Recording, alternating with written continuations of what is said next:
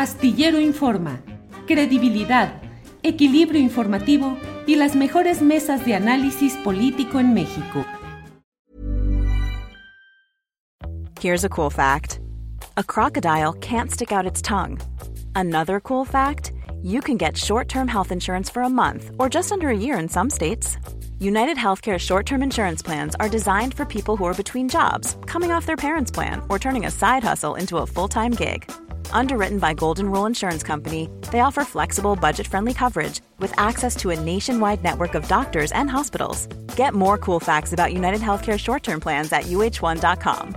Mother's Day is around the corner. Find the perfect gift for the mom in your life with a stunning piece of jewelry from Blue Nile. From timeless pearls to dazzling gemstones, Blue Nile has something she'll adore. Need it fast? Most items can ship overnight. Plus, enjoy guaranteed free shipping and returns. Don't miss our special Mother's Day deals. Save big on the season's most beautiful trends. For a limited time, get up to 50% off by going to BlueNile.com.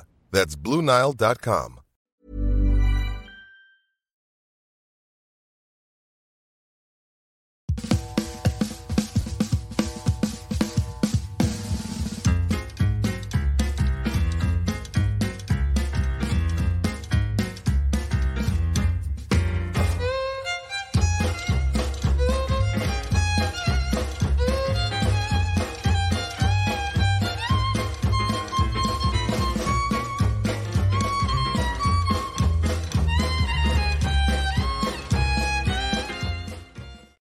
Astillero Informa, Astillero Informa en este día especial. Gracias por acompañarnos en este martes 17 de septiembre de 2023. Estamos listos para llevarle información, análisis, debate, todo lo relevante de este día, en el cual, como siempre, tendremos nuestra mesa de periodismo, entrevistas, información, todo lo relevante de este día, de estas horas que siempre son muy interesantes y muy relevantes en este proceso político, electoral, social, cultural, en el cual se va avanzando con la expectativa de mejorar la situación de nuestro país. Muchas gracias por acompañarnos, gracias a quienes llegan a dejar comentarios, parabienes, saludos, información en nuestro chat que siempre procuramos estar leyendo de un lado y de otro. Eh, mire, Nono Navarro dice, Julio Hernández, el mejor periodista, buena ondita que hay. Muchas gracias. Eh, Tomás Luna García, no asuste, don Julio, estamos en octubre, no en septiembre. Y de veras, puse.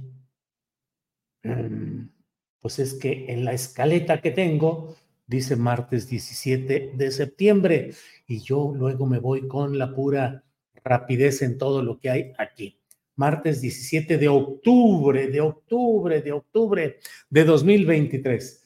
Palomita Blanca envía saludos desde Torreón, Coahuila. Y bueno, vamos de inmediato. Sí, ya me están diciendo aquí, dijiste de septiembre. Miren, aquí dice. Ahí, no se alcanza a ver. Marte, ya le cambiaron. Bueno, eh, bueno, ya estamos. Son, son detalles finalmente. No sucede nada. Vamos de inmediato eh, en nuestra primera eh, sección de este programa. Vamos con Alex Fernanda para tener información de este día. Alex Fernanda, buenas tardes. Hola Julio, ¿cómo estás? Buen martes. Buen martes. ¿De septiembre o de octubre, Alex? Fue mi culpa, quiero decir que fue mi culpa. A mí se me fue el dedazo. Ah, está bien, está octubre, bien. Octubre. Está bien, nos regresamos un mes, estamos en el túnel del tiempo.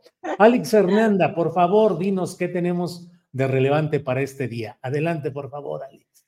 Julio, pues la carrera por las elecciones que se van a llevar a cabo en 2024 cada vez se están poniendo más tensas. Vamos a comenzar diciendo que el INE limitó las giras de Claudia Sheinbaum tras una denuncia, bueno, tras una queja de Movimiento Ciudadano. La Comisión de Quejas y Denuncias del INE ordenó a Claudia Sheinbaum realizar sus eventos como coordinadora de la defensa de la Cuarta Transformación en espacios cerrados limitados a militantes de Morena. Esta resolución se dio tras una denuncia del diputado Álvarez Maínez, quien está acusando a Claudia Sheinbaum de realizar actos anticipados de campaña. Claudia Zavala, que es la que es la consejera presidenta de la Comisión de Quejas del INE, advirtió que se suspenderán definitivamente los eventos si continúa incurriendo en ilegalidades. Al respecto, Claudia Sheinbaum ya se, ya se pronunció a través de sus redes sociales y compartió el siguiente mensaje. Informo que de acuerdo con la resolución de la Comisión de Quejas y Denuncias del INE, no se suspenden las asambleas estatales, se hacen adecuaciones. Los eventos serán en lugares cerrados y dirigidos a la militancia. Dos, al inicio de los eventos se informará a todas las personas presentes sobre el contenido de las reglas que establece la ley. Tres, las expresiones se harán conforme a la normatividad electoral. Únicamente se deberán seguir estos lineamientos. También informó que se impugnará la resolución. Es imposible detener nuestro movimiento. Crece todos los días. Que viva la cuarta transformación. Y por otro lado, el senador Alejandro Armenta anunció que ya presentó una solicitud de licencia para separarse de su cargo y poder participar en el proceso interno de Morena rumbo a la gubernatura de Puebla. En conferencia de prensa convocó al presidente municipal Eduardo Rivera, quien también está aspirando a gobernar Puebla, a que se hasta que se separe de su cargo y así puedan debatir. Vamos a estar pendientes a ver qué pasa en este proceso. Y el día de hoy, en conferencia de prensa matutina, el presidente López Obrador dio una recomendación acerca de los espectaculares. Vamos a escuchar. Una recomendación es que no se metan a eso, porque les sale contraproducente. Cuando la gente ve muchos carteles así, que invaden, inundan, ni los ven, ni los toma en cuenta. Eso es publicidad. Es como querer meter al mercado un producto chatarra y engañar. No es fácil el obtener la confianza de la gente. Hay que eh, trabajar por el pueblo. Por otro lado, el día de ayer trabajadores del Poder Judicial se manifestaron en contra de la propuesta de recortar 15 mil millones de pesos entre gritos de fuera AMLO, AMLO entiende, el Poder Judicial se defiende, las personas inconformes desplegaron una piñata con la figura del presidente López Obrador, la cual fue incendiada. Este momento fue captado por los presentes y difundido rápidamente en las redes sociales. A través de un comunicado, el Consejo de la Judicatura Federal lamentó las expresiones que se presentaron durante esta manifestación, donde los trabajadores también estaban denunciando afectaciones a sus derechos laborales, bueno, en el caso de que sí se hiciera la extinción de estos fideicomisos. Hoy en conferencia de prensa matutina, AMLO reiteró que a los trabajadores del Poder Judicial que no serán perjudicados y que se debe acabar con los privilegios de arriba. Vamos a escuchar qué dijo acerca de la quema del AMLITO. Estamos viendo lo del Poder Judicial, es una crisis tremenda del comportamiento de jueces, de magistrados, de ministros. Y aprovecho para decirle a los trabajadores del Poder Judicial que no es con ellos. Ellos no van a salir perjudicados en nada, al contrario, ellos van a resultar beneficiados, porque lo que se debe de buscar es bajarle el sueldo y sobre todo las canonjías los privilegios a los de arriba y subir el sueldo a los de abajo. Y eso es lo que se está haciendo. Que no los engañen, no le hace, no importa que quemen este, una piñata de AMLITO, no importa. Este, los 15 mil millones de privilegios que se entregarían para becas, por ejemplo. ¿Saben a cuántos niños les llegarían las becas de primaria? Niños pobres, a más de dos millones de niños. Y con información que pueden encontrar en juliastillero.com, por segundo día, los trabajadores del Poder Judicial realizan un paro de labores y una manifestación afuera del Palacio de Justicia Federal se registra que hay otro grupo de trabajadores protestando en la calle de Bucareli y Paseo de la Reforma y una tercera manifestación en la sede del Poder Judicial en Avenida Revolución. Aproximadamente 100 trabajadores están exigiendo mejores condiciones laborales. Julio, regresamos contigo. Muy bien, Alex Fernanda, muchas gracias. La información esencial ya la tenemos aquí. Y bueno, vamos a seguir adelante porque tenemos entrevistas, mesa de periodismo, todo para seguir adelante con la producción y el auxilio eficaz de Alex Fernanda. Alex, seguimos adelante. Julio, y antes de despedirme, nada más para recordarle a la audiencia que el 22 vamos a estar en la FIL Zócalo. Ahí tenemos el anuncio por si lo pueden poner, para que igual nos acompañen y va a estar muy padre. Ya nos estamos poniendo ahí de acuerdo y se va a armar va a estar buena. Se va a armar sabroso, se va a poner sabroso, van a estar ahí la mayoría de nuestros compañeros que participan en las mesas. Por ahí debe estar ya la imagen disponible, Arturo Santillán.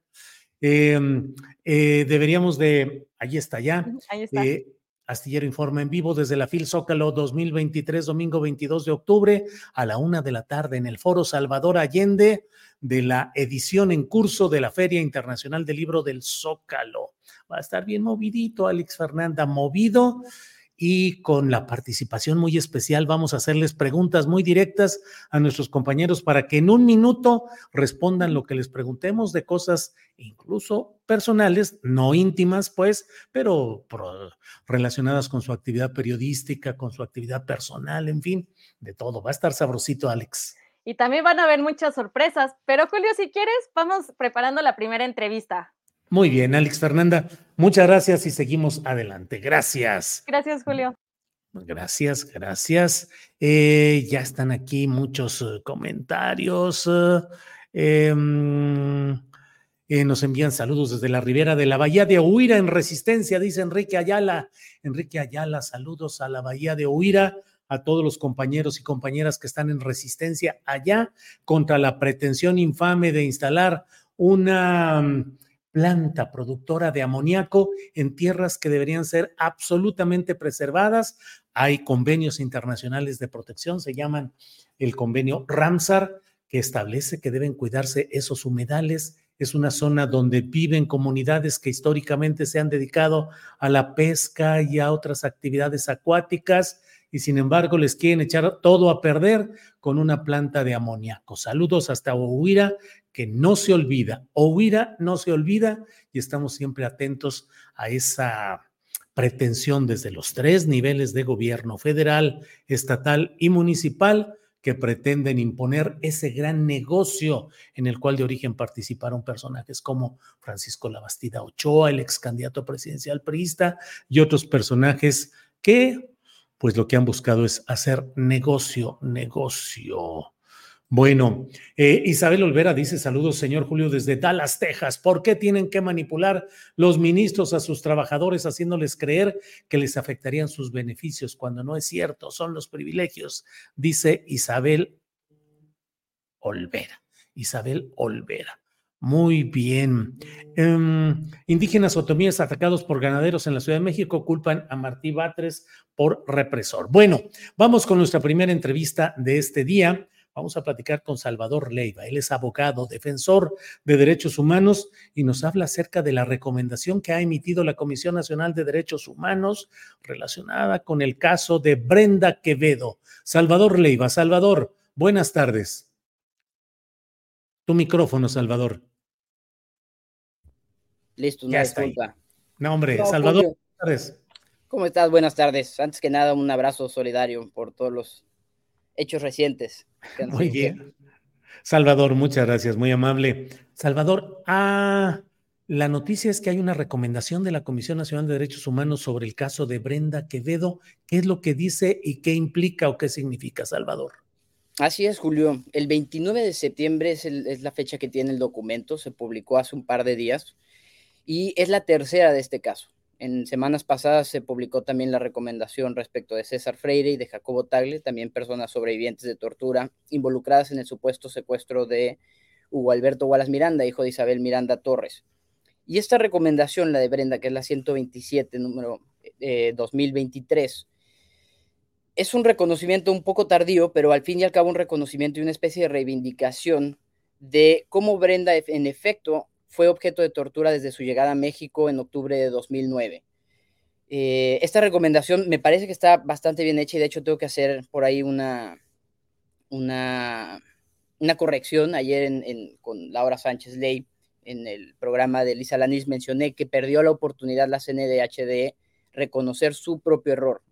¿Por qué? Porque desde por lo menos en el caso de Brenda 2009 ya se habían presentado diversas quejas, por lo menos ocho tengo registro yo, quejas ante la Comisión Nacional de Derechos Humanos relacionadas directamente con la tortura en el aeropuerto cuando llegó después de su proceso de extradición, en el penal de Santiaguito en el Estado de México, en las Islas Marías y el trato que recibió en el penal de Nayarit y otras situaciones particulares en distintos penales. Sin embargo, ya hoy que tuve oportunidad de revisarla a fondo y una abogada me hizo también el, el señalamiento de que en efecto hay un párrafo, el párrafo 183, donde la CNDH reconoce cómo los anteriores titulares de la visitaduría en efecto pudieron haber beneficiado a Isabel Miranda y, eh, y propiciado la corrupción y la impunidad en este caso. Ya ves que estas recomendaciones son un poco difíciles de leer si no estás muy familiarizado con el caso por tanta B y P y tantas este, siglas que utiliza en lugar de utilizar los nombres de las personas. Sin embargo, entiendo que se refiere, por ejemplo, a Luis Raúl Plasencia, quien era el dictador el primer visitador, cuando se presentó la primera queja de Brenda, cuando ocurre la tortura en, Santiago. Y es importante este reconocimiento, Julio, porque durante muchos años, particularmente durante la presidencia de este, digamos, la, la, gestión de esta, de esta persona, de Raúl Plasencia, todas las quejas que presentaban las víctimas de este caso, Brenda, Juana Hilda, César, Albert, Tony eh, y Jacobo, eran desechadas automáticamente con el único pretexto de que no habían elementos para acreditar la tortura o los malos tratos que denunciaban. Y por el otro lado, este mismo personaje impulsó para que eh, Isabel Miranda contara no con uno, no con dos, sino con ocho elementos de seguridad pagados por el Estado y que estuvieron a su servicio hasta hace un par de años apenas todavía en el sexenio actual, eh, por supuestas amenazas que habría recibido Isabel, que hay indicios que señalan que no tienen absolutamente nada que ver con este caso. Sin embargo, por un lado, este señor defendió a Isabel y le brindaba medidas cautelares y por otro rechazaba cualquiera de estas quejas.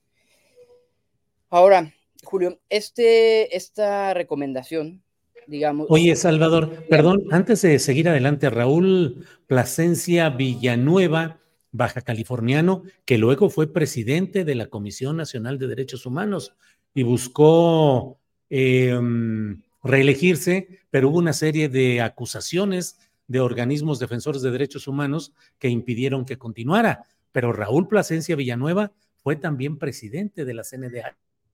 Es, correcto, Julio. Y creo que durante su gestión fue el periodo más fuerte del inicio de la, que continúa hasta el día de hoy, de la deslegitimación y de la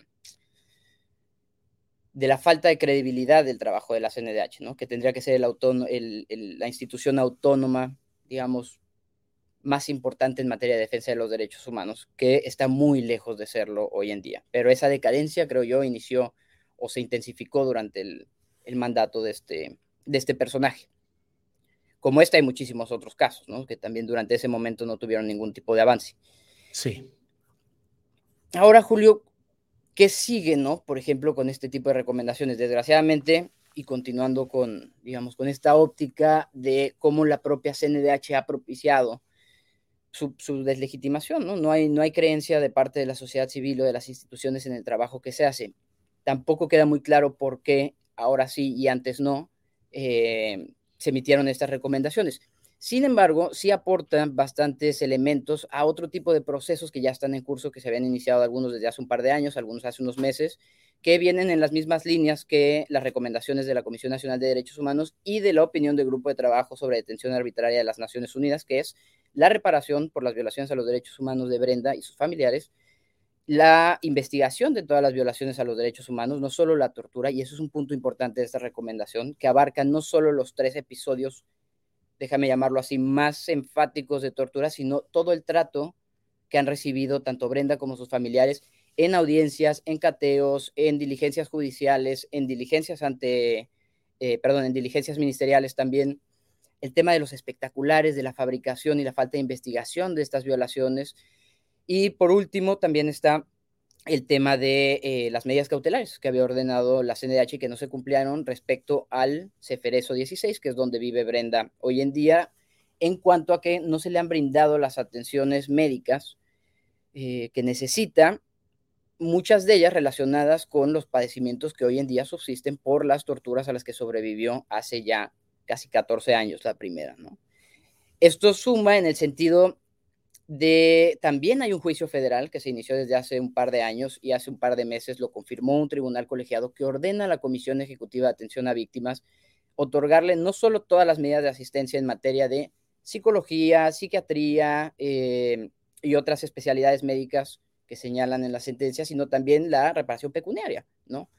Eh, eso no se ha cumplido, entonces esta recomendación suma para que eh, la Comisión Ejecutiva de Atención a Víctimas, quien también está señalada en las recomendaciones como la institución que debe colaborar con la PGR y con la Secretaría de Seguridad para cumplir con la recomendación, entonces se movilice y efectivamente dé la reparación y la asistencia que requieren no solo Brenda, sino también sus familiares. Bien, Salvador. Y dentro de lo que estamos viendo, dentro de esta recomendación, en términos procesales, ¿en qué estatus, en qué momento se está y cómo puede beneficiar una recomendación de la CNDH en este caso, que sabemos que no tiene un efecto vinculatorio, pero debería tener una, un impacto en términos morales, en términos de la recomendación que hace esta comisión. ¿En qué estatus estamos y qué sigue, Salvador? Formalmente, Julio, lo que seguiría es el cumplimiento de buena voluntad, ¿no? Por parte de la Fiscalía, que es a quien va dirigida, y la Secretaria de Seguridad Pública, Rosa Isela, también eh, son las dos instituciones a quienes va dirigida esta recomendación. Sabemos, tú bien lo dijiste, que desgraciadamente el carácter que tienen estas recomendaciones y también el propio prestigio de la CNDH que ha perdido, pierden o hacen que pierda un poco este impacto. Cabe señalar que esta recomendación no es una recomendación general por así decirlo, no es como las clásicas, déjame llamarlo así, es una recomendación por violaciones graves, es, es, una recomendación distinta. Recordarás que hace tiempo la Suprema Corte es quien tenía esta facultad de investigar violaciones graves, lo hizo por ejemplo en el caso de Aguas Blancas, en el caso de Lidia Cacho, y a raíz de la reforma constitucional de 2008 y 2011 se pasa esa facultad a la Comisión Nacional de Derechos Humanos y se pierde, digamos, ese impacto que tenía como mecanismo no solo de garantía de justicia, sino también de verdad y de memoria. Entonces, en ese sentido, y aquí viene un poco la crítica, esta recomendación como está hecha, que me parece que está muy bien hecha y documentada, pierde ese valor que tendría de reivindicación y memoria en cierta medida. ¿Por qué? Porque la persona que lea esa recomendación es difícil identificar, perdón, quiénes son las personas a las que se está refiriendo dentro de la recomendación. Pero el solo hecho de que sea un reconocimiento de que Brenda es sobreviviente de tortura y que desde 2009, que fue el primer acto de tortura y se denunció tanto directamente por Brenda como sus familiares y la entonces abogada particular, Ambar, Treviño, que estaba haciendo un trabajo eh, fundamental y fenomenal y terminó siendo también víctima de Isabel Miranda en la fabricación de delitos y abandonó el caso.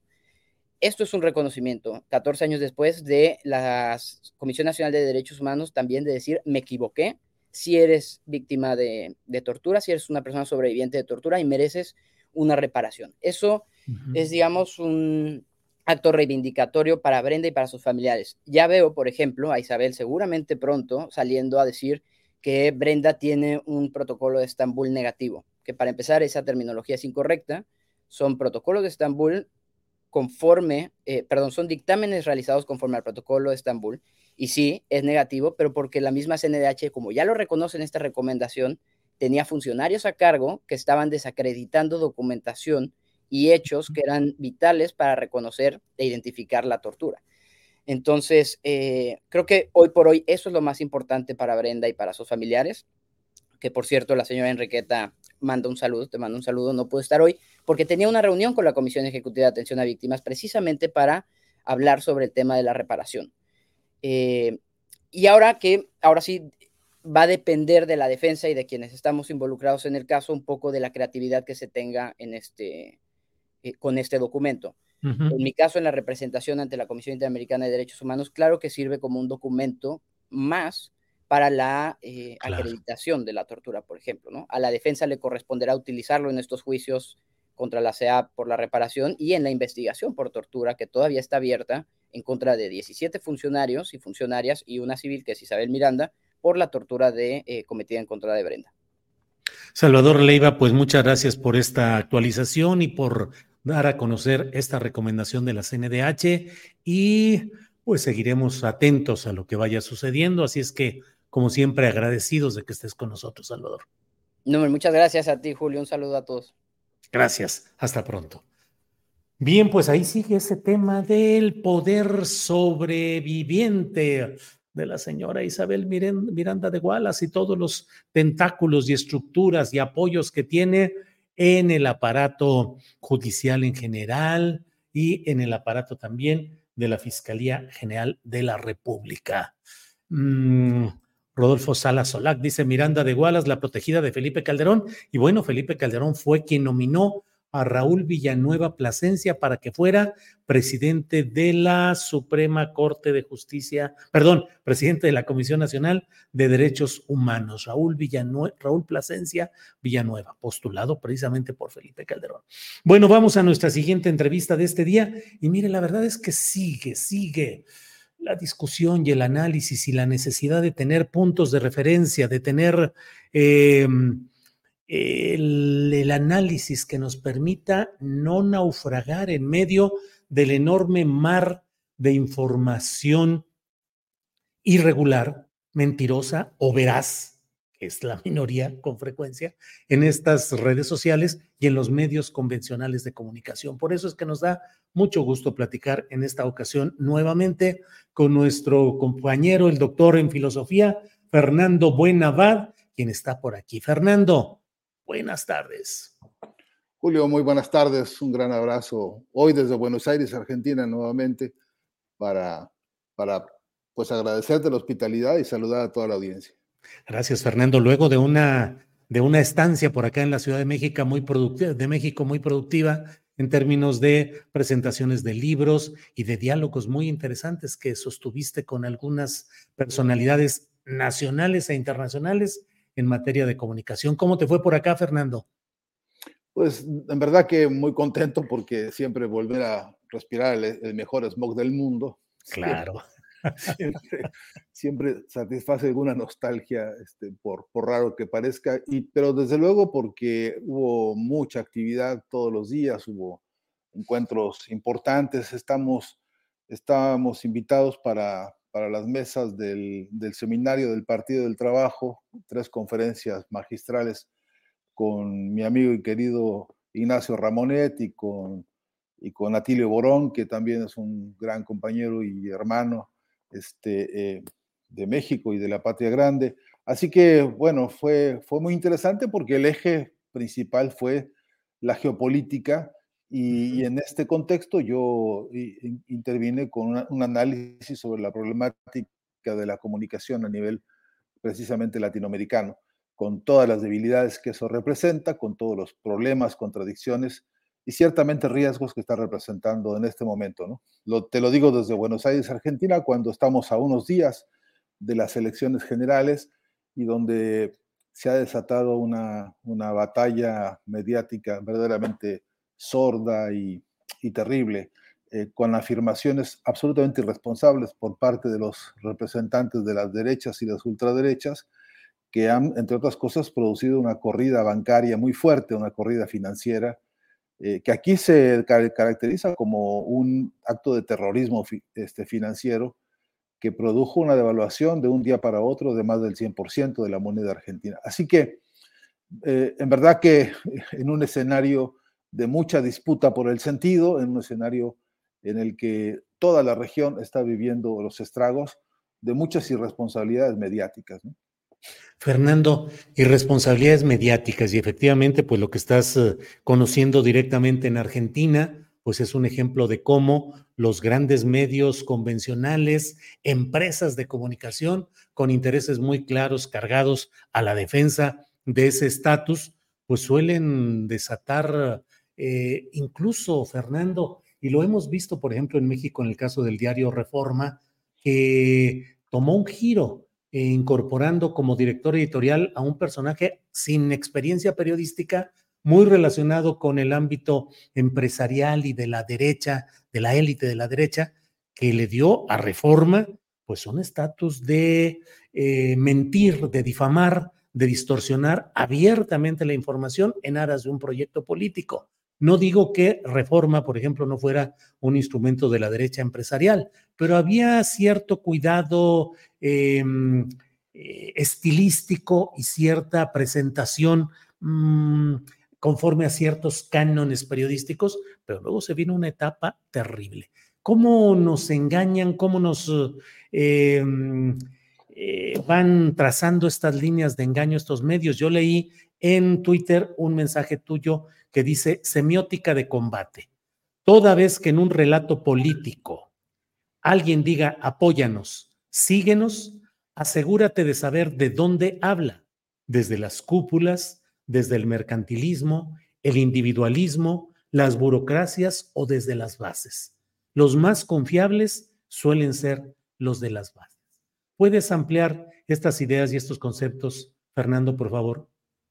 Sí, Julio, a mí en particular me preocupa mucho toda vez que de la, de la sintaxis de algún candidato político o referente social, cuando aparece esta idea de síguenos, dicen algunos, em, acompáñanos, dicen otros, apóyanos, dicen otros. Em, me pregunto de dónde hablan. Creo que vale la pena preguntárselo siempre porque en algún sentido, este que te dice sígueme, ya se siente que está parado o en una posición adelantada o en, o en una punta de lanza o en una especie de liderazgo, desde donde él atrae al rebaño para que lo, para que lo siga, para que lo apoye. Eh, y, esta posición de punta lanza, esta posición de adelantado, a veces incluso con una nota de superioridad, ¿no? como si fuera un sígueme, como, pero porque yo estoy arriba de la situación, porque yo tengo una visión más clara que tú, porque yo lo veo mejor, porque yo tengo más experiencia, o por alguna razón de estas que, desde el punto de vista de la geometría del discurso, este otro no está en el conjunto, sino está fuera, por delante, generalmente. Y entonces dice, vengan conmigo, síganme. Y, y ahí veo una trampa siempre, porque lo ideal sería que el discurso fuese, pongámonos de acuerdo desde aquí todos, en posición, digamos, de iguales, eh, y definamos hacia dónde tenemos que ir sobre la base de los, de los reclamos que en las bases están discutiéndose, sobre la la premisa de que el, verdadero discurso que hoy importa no está siendo ni debería ser redactado por los genios de alguna estrategia comunicacional o por los genios de alguna, de alguna secta académica o, publicística. Debería ser justamente el trabajo minucioso de recoger ahí donde en los frentes concretos de lucha los pueblos están escribiendo la historia. Eh, y, tengo la impresión de que hace falta una ética del discurso político que no se está practicando, una ética que en primer lugar haga conscientes a estos referentes de la política o políticos o como se les llame, líderes incluso, eh, los haga conscientes de que en un punto la palabra ya no les pertenece tanto, ya no puede ser producto solamente de su capricho, de su ingenio, de su, de su simpatía o de su probablemente talento, sino que tiene que estar fuertemente engarzada, imbricada la palabra con la palabra de los pueblos, que entre otras cosas están reclamando, pues, eh, puntos muy concretos de la realidad que recorre todo el continente, porque todos, están, todos los pueblos están peleando contra, contra la pérdida del poder adquisitivo, por la vía de la inflación o por la vía de la depreciación de los salarios o por la vía que tú quieras, pero ahí hay una demanda continental muy fuerte. Hay un enunciado poderoso en los pueblos que están exigiendo por todos lados transparencia en el financiamiento de la política, están exigiendo de los pueblos a, a, todo referente, especialmente de los medios de comunicación, que, que no hagan esto que acabas de mencionar, que no, que no inclinen la balanza de su tarea comunicacional a, una, a políticas exclusivamente mercantiles y que en todo caso atiendan a la importancia de lo que el informe McBride exigió desde el año 80 y que sigue siendo un reclamo internacional en los foros en los que, a los que acudimos de, un solo mundo, voces múltiples, de la diversidad, de la desconcentración de los medios, de la, del análisis crítico sobre la concentración monopólica de medios, que siempre es un atentado contra las democracias. Hay un reclamo extraordinariamente sentido por nuestros pueblos a propósito de las inseguridades, con todo lo que eso representa y más allá de los enunciados, con, la, con, las, con las desgarraduras profundas, con los dolores internos, con las, con, las, con las heridas que deja, como es el caso de Chiapas a estas horas en México, que que está siendo un, un escenario de injusticias atroces de todo género y que, y que no está haciendo la agenda política de los, de los uh, funcionarios, de, los, de las cúpulas, de, de, los referentes pues, de la opinión política pública. De modo que al decir que la palabra no les pertenece, eh, estoy aludiendo a, no a la censura, estoy aludiendo a la ética, repito, de la responsabilidad comunicacional que debería poner por principio el clamor de los pueblos, el, el clamor popular como orientador, como guía, como nutriente, pues, del discurso que hoy por hoy estamos requiriendo. Entonces, ahí, de ahí la razón, Julio, de, de, de decir, eh, ojo con aquel que dice, síganme, porque ahí hay una advertencia de en qué geografía del discurso está parado. Eh, te digo un ejemplo fascinante de un profesor eh, argentino de cine documentalista, Miguel Mirra, que a sus estudiantes de cine, eh, de documental, en la primera clase les preguntaba, ¿y ustedes a qué vienen? Y, y, ellos decían, no, pues yo quiero hacer un documental, profesor, sobre los indígenas, un documental sobre los, los obreros de tal fábrica, un documental sobre las mujeres. Y entonces él les decía, están todos reprobados inmediatamente, no se vuelvan a parar en mi clase. Y los alumnos azorados decían, pero profesor, ¿por qué esto? no? Y decía, ¿por qué no se hace documentales sobre sino con. Usted quiere hacer documentales, claro. hágalo con los trabajadores, hágalo con los estudiantes, hágalo con, lo, con, con, los compañeros en lucha, y entonces cambia totalmente el eje de la narrativa, ¿no? No sé, porque sobre un alguien alude en algún sentido, no siempre el mejor, eh, esta especie de lo que llamo geografía del discurso, o por arriba o por delante de los hechos, y de lo que se trata de hacer eso. Y hay que hacer periodismo con, y hay que hacer ciencia con y hay que hacer, en todo caso, comunicación con los pueblos, no sobre los pueblos. Fernando, platicamos uh, con frecuencia en este mismo espacio y leo lo que tú comentas en otros uh, espacios informativos y de análisis, y siempre nos queda esa sensación de decir, ¿por qué no hemos podido construir en los diferentes países donde han llegado al poder opciones progresistas la alternativa eficaz frente al poderío de los eh, grandes medios tradicionales que siguen manteniéndose y lo estamos viendo en Argentina. Por ejemplo, no sé, Fernando, pero me parece que tampoco en Argentina se pudo construir una alternativa eficaz al tamaño del movimiento social que pudo llegar al poder político. En México hay también una circunstancia parecida. No sé cómo hayas visto en estos días en los que estuviste por acá, que habrás escuchado y visto, además de lo que haces por Internet a la lejanía, pero respecto pues a que persiste el poder deteriorado, eh, eh, menos fuerte, pero persisten los aparatos de comunicación tradicional y siguen prestando los servicios que desean los grupos empresariales y de poder a los que sirven. ¿Por qué nunca hemos podido en ninguno de los países, según veo, poder construir una prensa alternativa eficaz?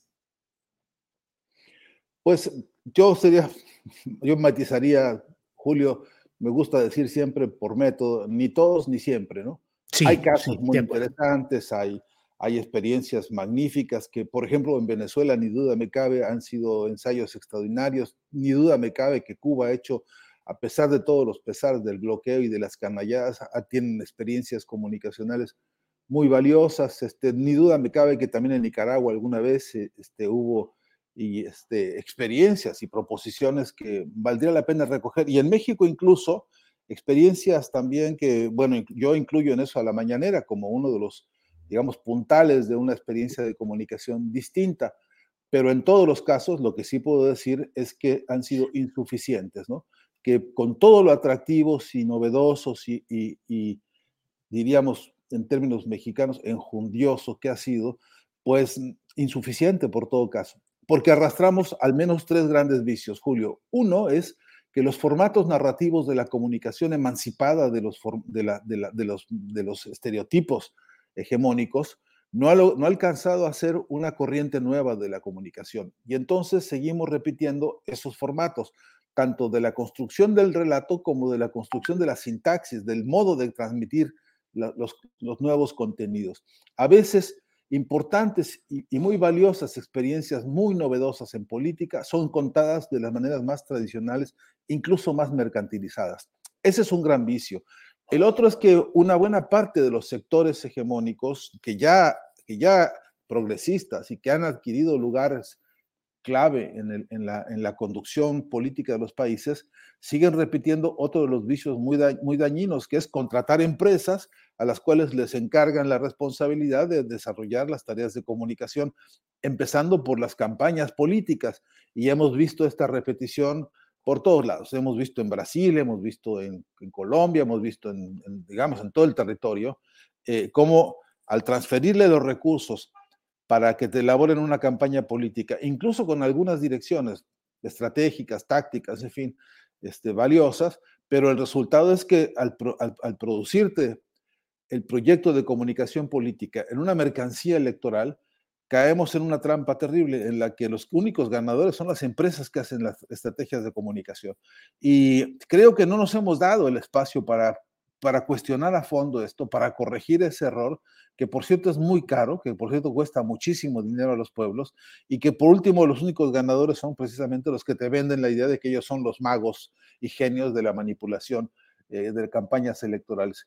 Y una tercera instancia, Julio, es que tampoco hemos desarrollado una nueva generación de comunicadores que se hayan podido emancipar de todas las herencias más tóxicas que uno registra, desde las bibliografías con que se enseña a los estudiantes, más o menos mil facultades de comunicación en América Latina, Julio, y esas dominadas en un altísimo porcentaje por, por la Fundación alemana eh, eh, Konrad Adenauer, que infiltra modelos epistemológicos y que los muchachos aprenden a repetir sin conciencia. Hay un tráfico de influencias ideológicas a través de las bibliografías que casi nadie se detiene a, interpelar, a escudriñar, este, y por donde, bueno, te encuentras a, muchachos en las facultades de comunicación leyendo la corriente norteamericana como si fuera la Sagrada Biblia y no entienden que hay cuatro o cinco ejes teóricos metodológicos distintos, incluso en disputa, incluso en debates muy importantes que se, que se desconocen o se ignoran.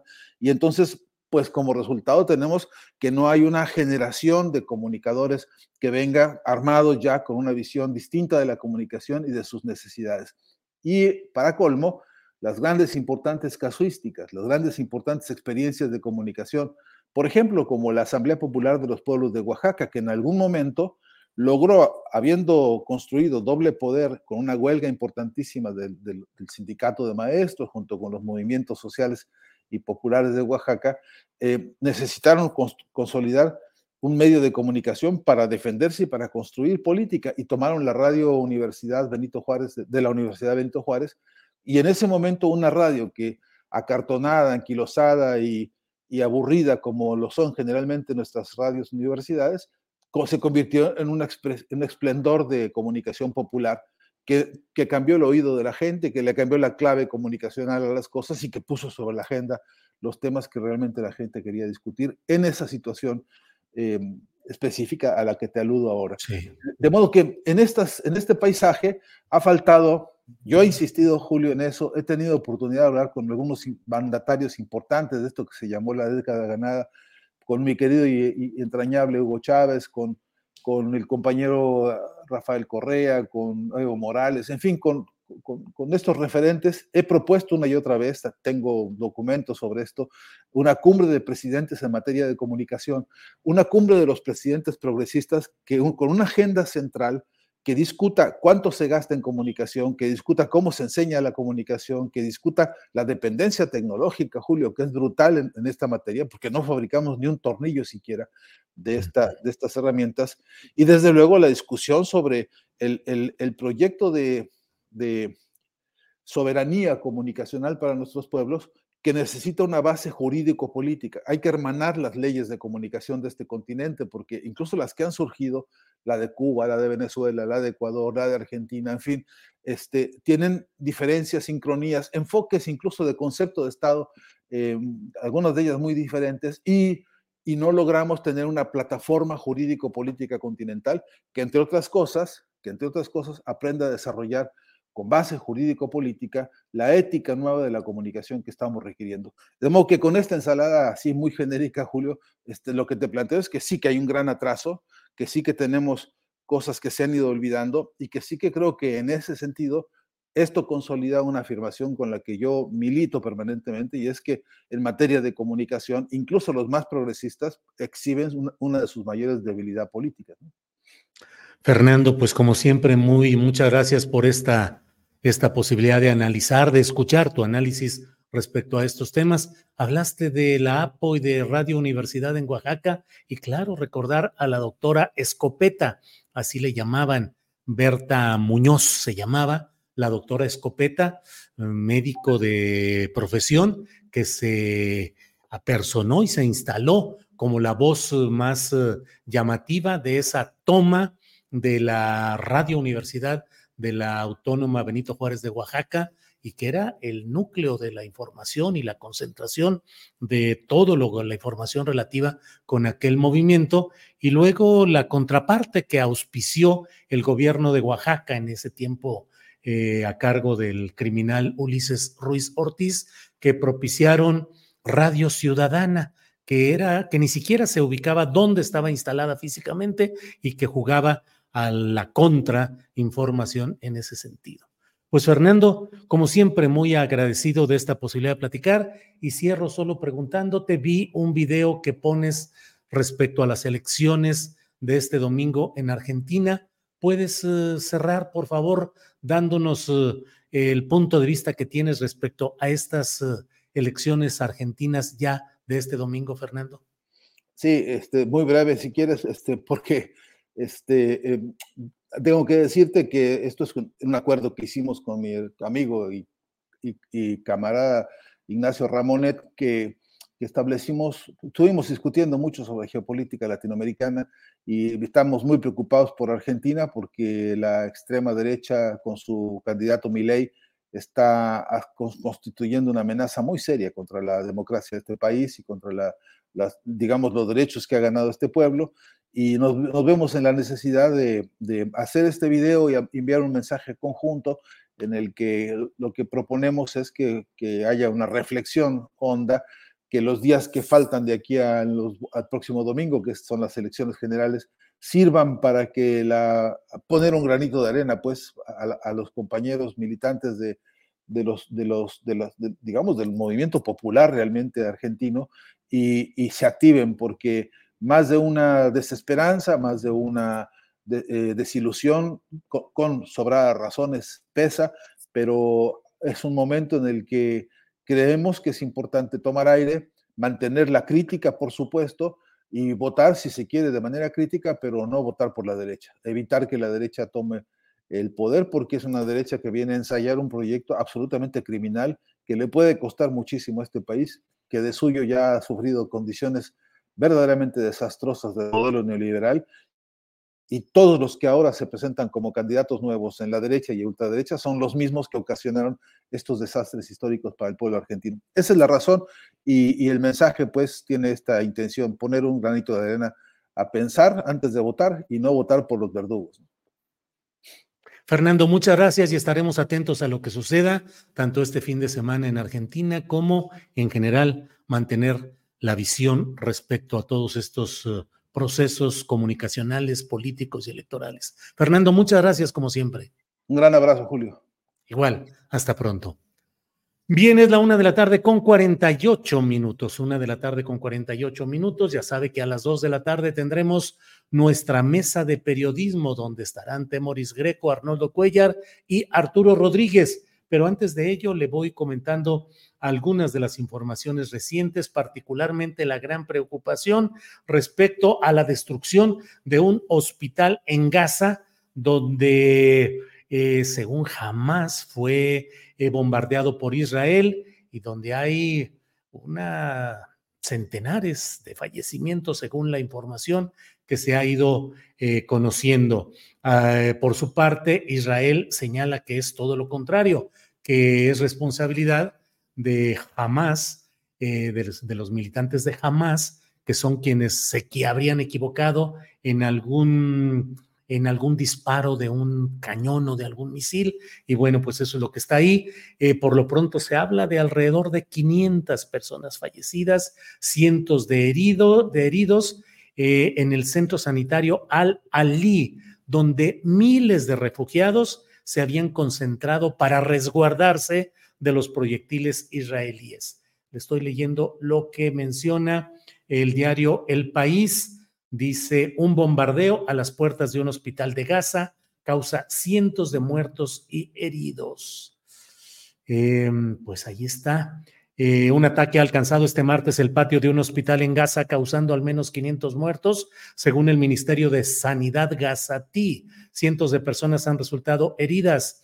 Em, esto a pesar de que las em, eh, se está denunciando ante Naciones Unidas que hay una afectación ahí, a pesar de que las fuerzas de defensa israelíes habían indicado que se limitarían al norte de la zona, dice la nota del país. La situación humanitaria en Gaza sigue deteriorándose mientras Israel bloquea la entrada de ayuda humanitaria que se acumula en las inmediaciones del paso de Rafa al sur, a la espera de que un acuerdo, eh, de un acuerdo para distribuirla. En Israel, la cifra de fallecidos asciende a 1.400. El presidente estadounidense Joe Biden viajará este miércoles primero a Israel y después eh, a Jordania. Bueno, pues déjeme seguir adelante. Hay muchos comentarios aquí. Em, muchos comentarios respecto a lo que está sucediendo en este tema. Mm, yo también recuerdo a la doctora Escopeta, dice Frida Calvo, claro, la doctora Escopeta que se la pasó a pesar de que había ya eh, la cometida de grupos que decían que iban a recuperar la radio universidad eh, ahí se mantuvo firme la doctora Escopeta. Tuve la oportunidad de entrevistarla y de estar con ella en algunos momentos ahí durante aquel movimiento de la APO en Oaxaca. Em, bueno, pues aquí tenemos todo esto. Em, toda una cátedra del doctor Buenavad, dice Lulu Hernández Garnica. Bueno, eh, permítame avanzar en este terreno. Jesús Herrera, gracias a Jesús Herrera que nos ha enviado un apoyo económico. Déjeme ponerlo aquí. Aquí está Jesús Herrera. Muchas gracias a Jesús Herrera por este apoyo. Eh, déjeme darle rápidamente, antes de que entremos a la mesa de periodismo, mi punto de vista. Em, el Instituto Nacional Electoral, a través de una de sus comisiones, ha instruido que deben establecerse ciertas limitaciones tanto a las asambleas estatales que está realizando la doctora eh, Claudia Sheinbaum a nombre de Morena y sus aliados, como también en la narrativa y en las posturas, en algunos señalamientos de eh, Xochitl Gálvez, la candidata del Frente Amplio por México. Me detengo especialmente en lo relacionado con eh, las actividades de proselitismo que está realizando de manera abierta la doctora Sheinbaum y el fraseo que en algunos lugares dice, eh, pues planteando que aun cuando es posible que haya algún tipo de sanción eh, por esas actividades, bueno, que habrá que decir que esto es de una manera o de otra.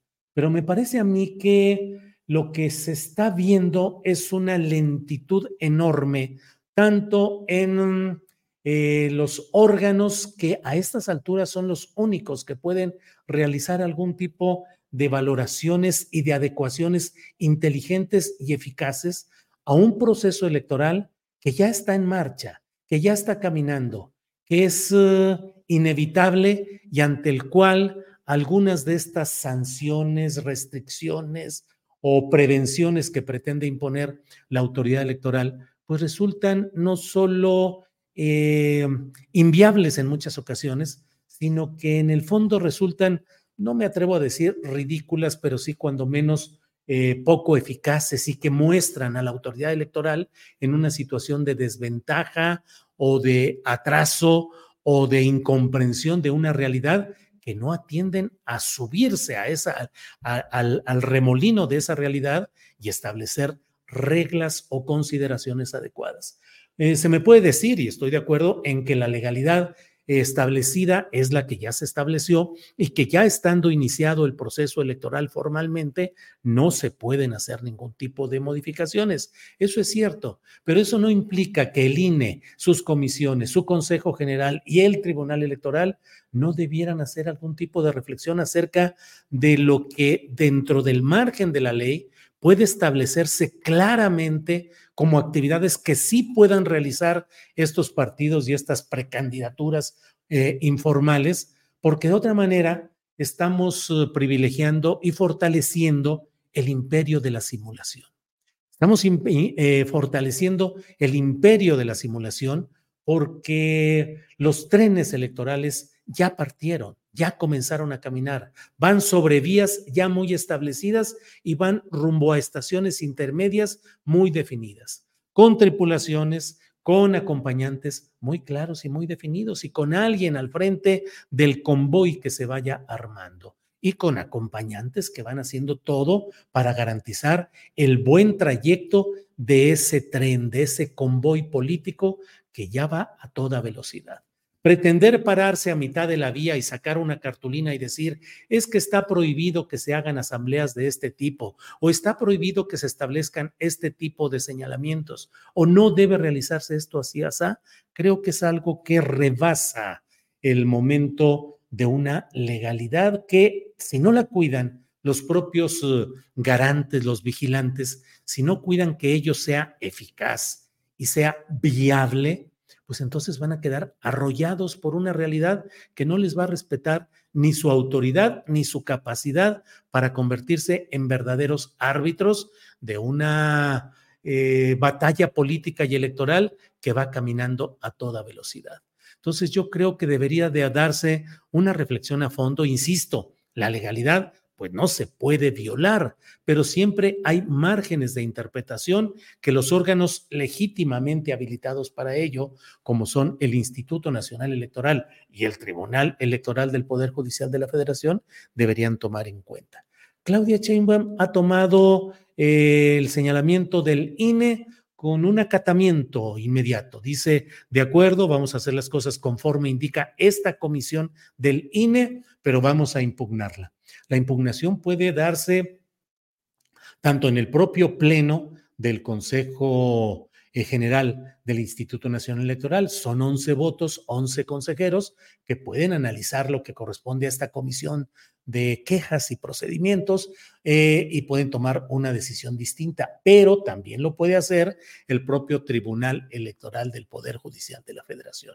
De hecho, ya se vive una circunstancia muy peculiar en la cual eh, las comisiones del INE y el propio INE con frecuencia son eh, descalificados o les obligan a dar marcha atrás desde el Tribunal Electoral donde se considera en ciertas ocasiones que lo determinado por el INE no era viable, no era correcto, no estaba pegado a la legalidad.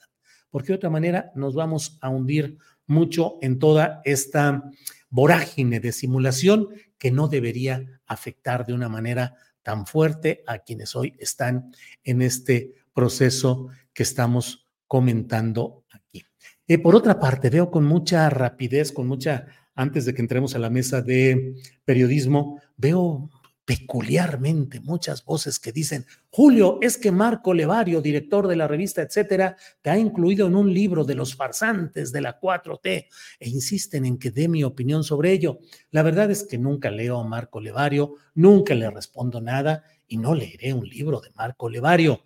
Lo único que tengo presente siempre es el hecho de que él por allá de 2008-2009 eh, fue parte de una aventura política tan desventurada que llevó al suicidio al señor Carlos Briceño, Briceño o Briceños, no Briceño, Carlos Briceño, que fue rector de la Universidad de Guadalajara y que pretendió durante un año más o menos que estuvo como rector, pretendió enfrentar el cacicazgo de Raúl Padilla López eh, y contrató como su experto en medios de comunicación, su experto en el manejo de imagen, a Marco Levario, quien buscó que hubiera una entrevista con el entonces rector eh, Carlos Briceño y la jornada no decidió hacerle una entrevista, pero sí escucharlo y me envió la dirección de la jornada a platicar con el señor Carlos Briceño, quien estaba pues en una posición política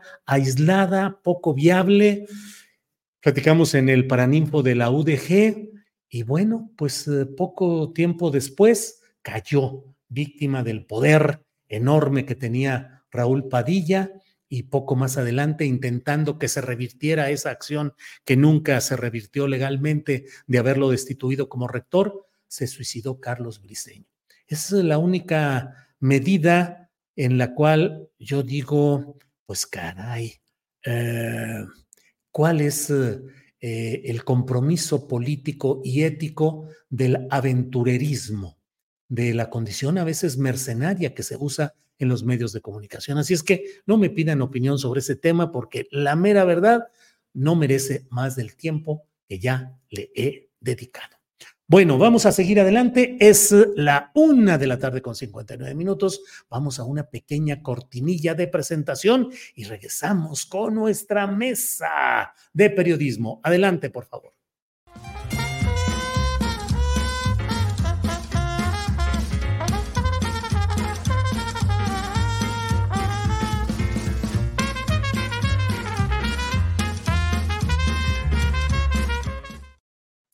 Don Arturo Rodríguez, buenas tardes. Lo, lo cachamos fuera de.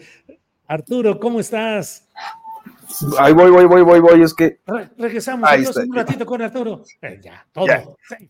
Safe, en primera. ¿Cómo estás, Arturo? Bien, bien, con el gusto de, saludarte, Julio, este, Arnoldo. Eh, siempre un privilegio y pues una disculpa porque la semana pasada no, no me fue posible estar en. Adelante, Arturo. Pero hoy llegaste primero que nadie.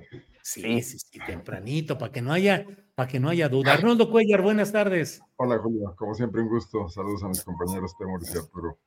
Gracias. Eh, Temoris Greco, buenas tardes. ¿Cómo estás? Hola, hola, hola. Pues, eh, pues llega, llegando tarde para que el querido Arturo no se sienta solo. Ya estabas listo, pero te esperaste y dijiste, no, no, no, no, este, me tardo un minuto. Eso está muy bien. Exacto. ¿Qué tal, Arnoldo y Arturo? Hola, hola.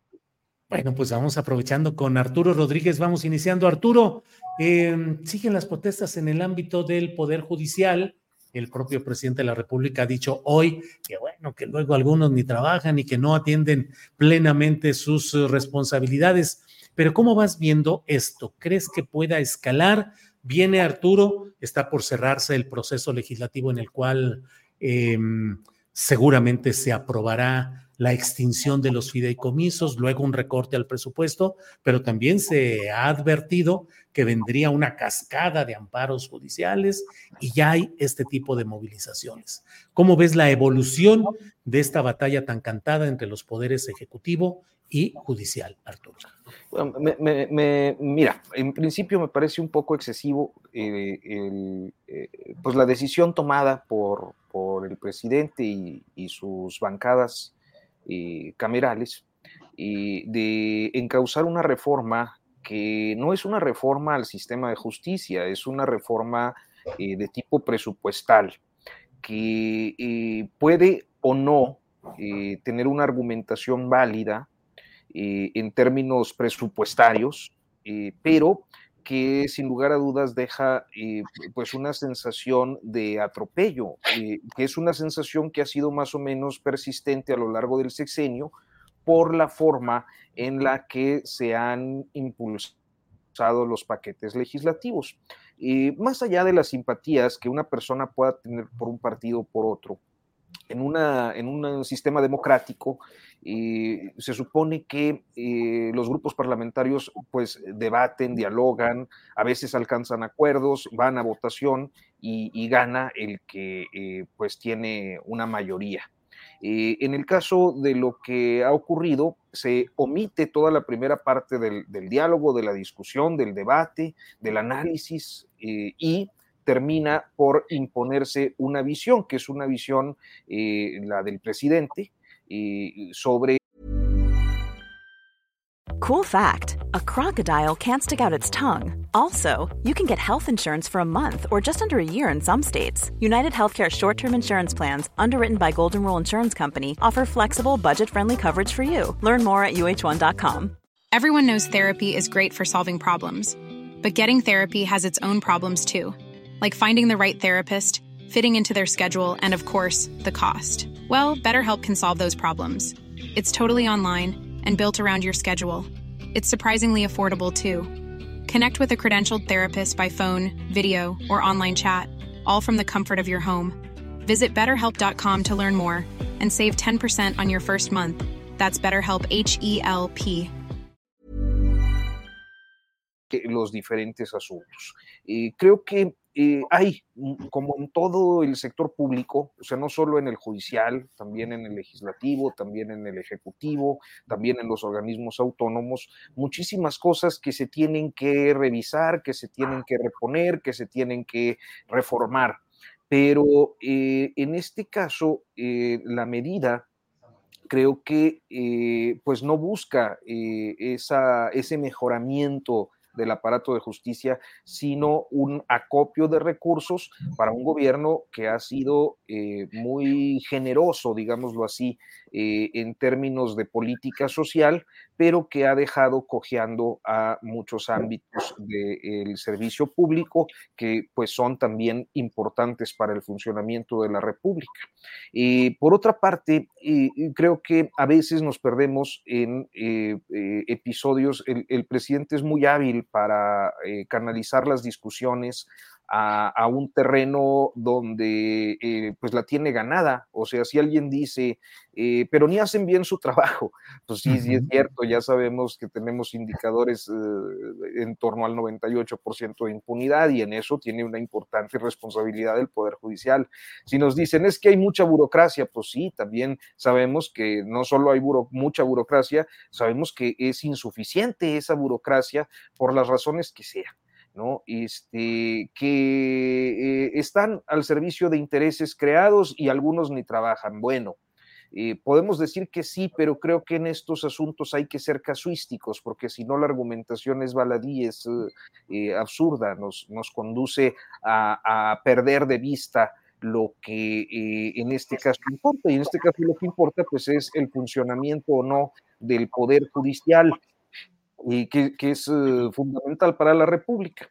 Entonces, creo que eh, en esta precipitación y en esta banalización de los debates eh, hay muy poca claridad, al menos yo no la tengo, sobre si existe un perjuicio grave a, las condiciones laborales de los trabajadores del, del sistema de justicia o en realidad esto es una manipulación, como decía también hoy el presidente, este, de eh, pues la, casta divina o, la burocracia dorada del, Poder Judicial eh, con eh, sus trabajadores. entonces, me parece que gran parte de la discusión tiene que dirigirse a eso, a saber qué es lo que podría haberse perjudicado o no eh, más allá de, pues la banalización que en estos tiempos caracterizan las discusiones públicas. Arturo, gracias. Em, Arnoldo Cuellar, ¿qué opinas del tema de esta pues diferencia cada vez que cada vez se ahonda más entre el poder ejecutivo y el poder judicial, las manifestaciones de protesta que se van dando y la eventualidad de que crezca esto, no sé si como un problema social o laboral fuerte. Arnoldo Cuellar. Bueno, en primer lugar, eh, definitivamente el Poder Judicial necesita un cambio a fondo, un cambio profundo, una reestructuración o una reforma fundamental que no fuese igual a la que hizo Cedillo, que terminó dejando las cosas a la vuelta de los años y muy rápidamente casi en el mismo lugar. Eh, sin embargo, es una reforma que requeriría, como la misma del INE, que aquí lo hablamos en su momento, de bisturí, no de, no de hachas ni de cuchillos de carnicero y requeriría también una labor política de, convencimiento, de ganar aliados, de, unas cámaras que fueran un poco más deliberativas con sentido, eh, para lo que ya no hay tiempo, ¿no? Y entonces el hecho de que en su último año el presidente López Obrador les aplique este cambio en sus fideicomisos absolutamente injustificados por otra parte, porque el presupuesto, el espíritu del presupuesto es anual y los fideicomisos no dejan de ser ese guardadito inventado en los gobiernos neoliberales por los tecnócratas. Eh, habría, por ejemplo, que pedirle al Poder Judicial que explique eh, para qué sirven esos fideicomisos, cuál es su programación en el tiempo, cómo surgen, quién, quién vota para, qué, qué, tipo de consejos de la judicatura fueron los que, los que aprobaron esto, qué tanto benefician a los trabajadores y qué tanto benefician a los magistrados, a los a los jueces eh, de postín, a los que son de los tribunales colegiados, etcétera, o a los ministros. Eh, es, un poder judicial opaco. ¿Se han parado alguna vez en un estacionamiento del poder judicial en cualquier parte de este país? La cantidad de coches de lujo que se ven ahí, eh, solamente quizás en algunos clubes empresariales, ¿no? Camionetas Porsche, Land Rover, en las que llegan los, los jueces y los integrantes de estos tribunales colegiados, ¿no? tienen grandes privilegios. Yo dudo mucho que a estas manifestaciones se vayan a sumar las masas y sí parecen manifestaciones organizadas ahora sí que desde la patronal por sindicatos, además que también son poco combativos y se manejan mucho con los propios beneficios que tienen los altos burócratas del Poder Judicial. Sin embargo, no veo que vaya muy lejos este, este choque y creo que inmediatamente le dará elementos a, quienes se han atrincherado en la oposición a López Obrador y que además eh, ven en la Corte uno de, de sus aliados fundamentales y lo manejan como si fuera el Salvador de la República para volver a esa lógica de polarización, donde todos están en las mismas, ¿eh? donde todos queman piñatas absolutamente y nadie discute con argumentos.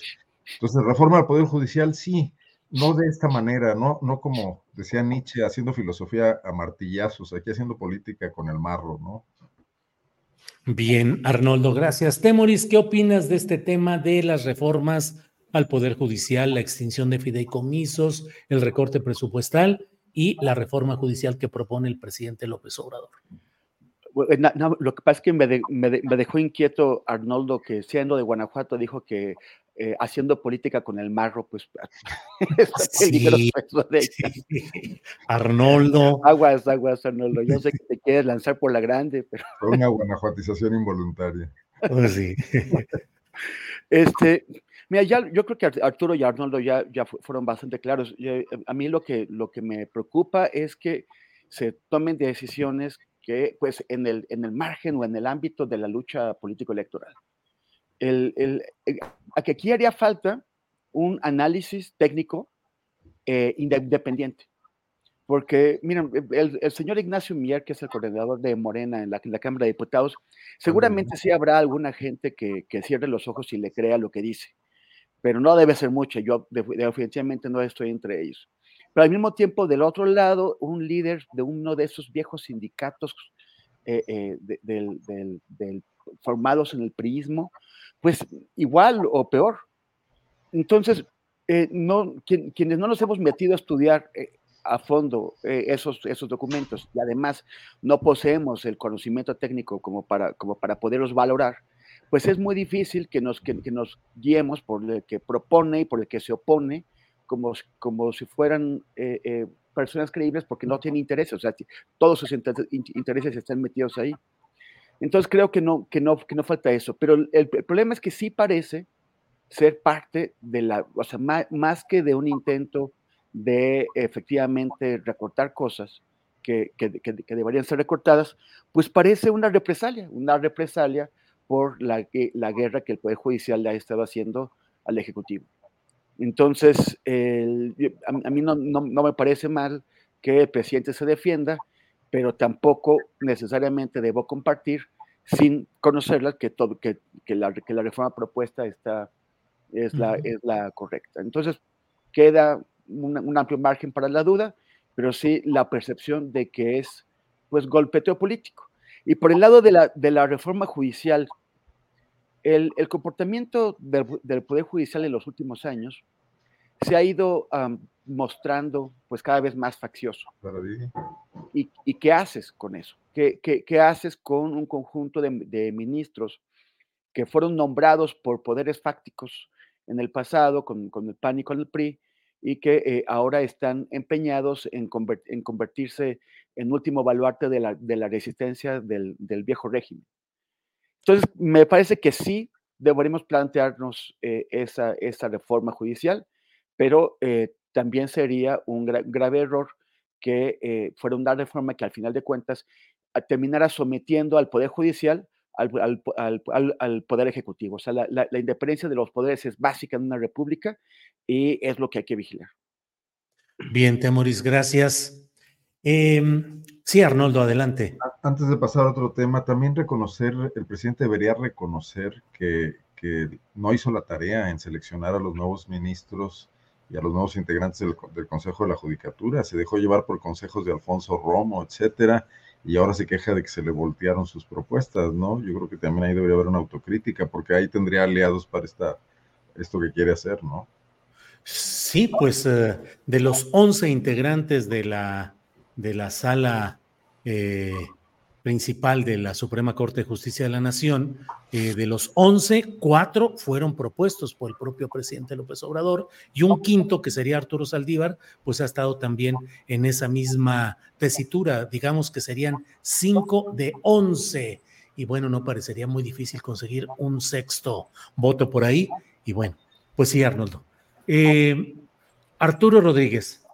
Arturo Rodríguez, aquí estamos puestos para que nos digas ¿Qué onda con Adán Augusto López Hernández? No apoyó durante todo el tramo, o sea, durante el tramo en el cual Claudia Sheinbaum ha sido la, la ganadora del proceso interno de Morena, no se presentó al acto de entrega de la constancia a ella y no se presentó en ningún acto, sino hasta ayer y bueno, pues eh, como coordinador político no se sabe, va a coordinar las campañas o los eh, eh, procedimientos para las nuevas eh, elecciones estatales de gubernaturas que habrá. En fin, ¿cómo vas viendo la figura y el personaje en el extraño retorno de Adán Augusto a la política nacional? Vi que sí le pusiste a tu, a tu columna. Este, pues sí, mira, yo creo que el, el caso de, de Adán Augusto es un caso peculiar porque y me parece que hizo un trabajo, yo lo había comentado, territorial, que ninguno de los otros aspirantes hizo. Eh, excepciones hecha quizás de Gerardo Fernández Noroña, pero eh, en cualquier caso, eh, se trata de, un, de, un, político este, que no tiene mucho como por qué pelear salvo que sea el Senado o algún coto que le permita mantenerse vigente y en, el próximo sexenio. Y, creo que parte del arreglo que él estaría buscando, pues sería el posicionamiento de operadores políticos o de actores políticos que le son afines.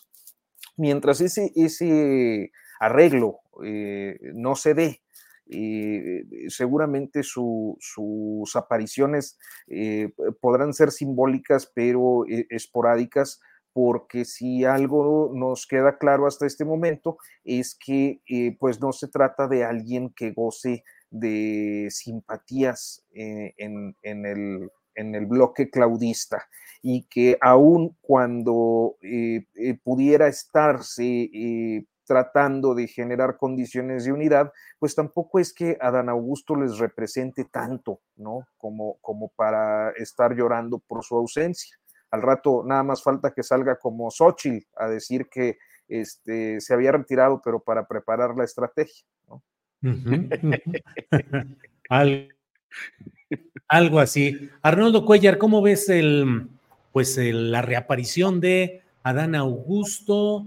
Eh, golpeadón políticamente, exceso en los gastos, en los espectaculares, un financista caído en un accidente eh, aéreo en Veracruz y otros incidentes incluso relacionados con lo personal. ¿Cómo lo has ido viendo, Arnoldo Cuellar?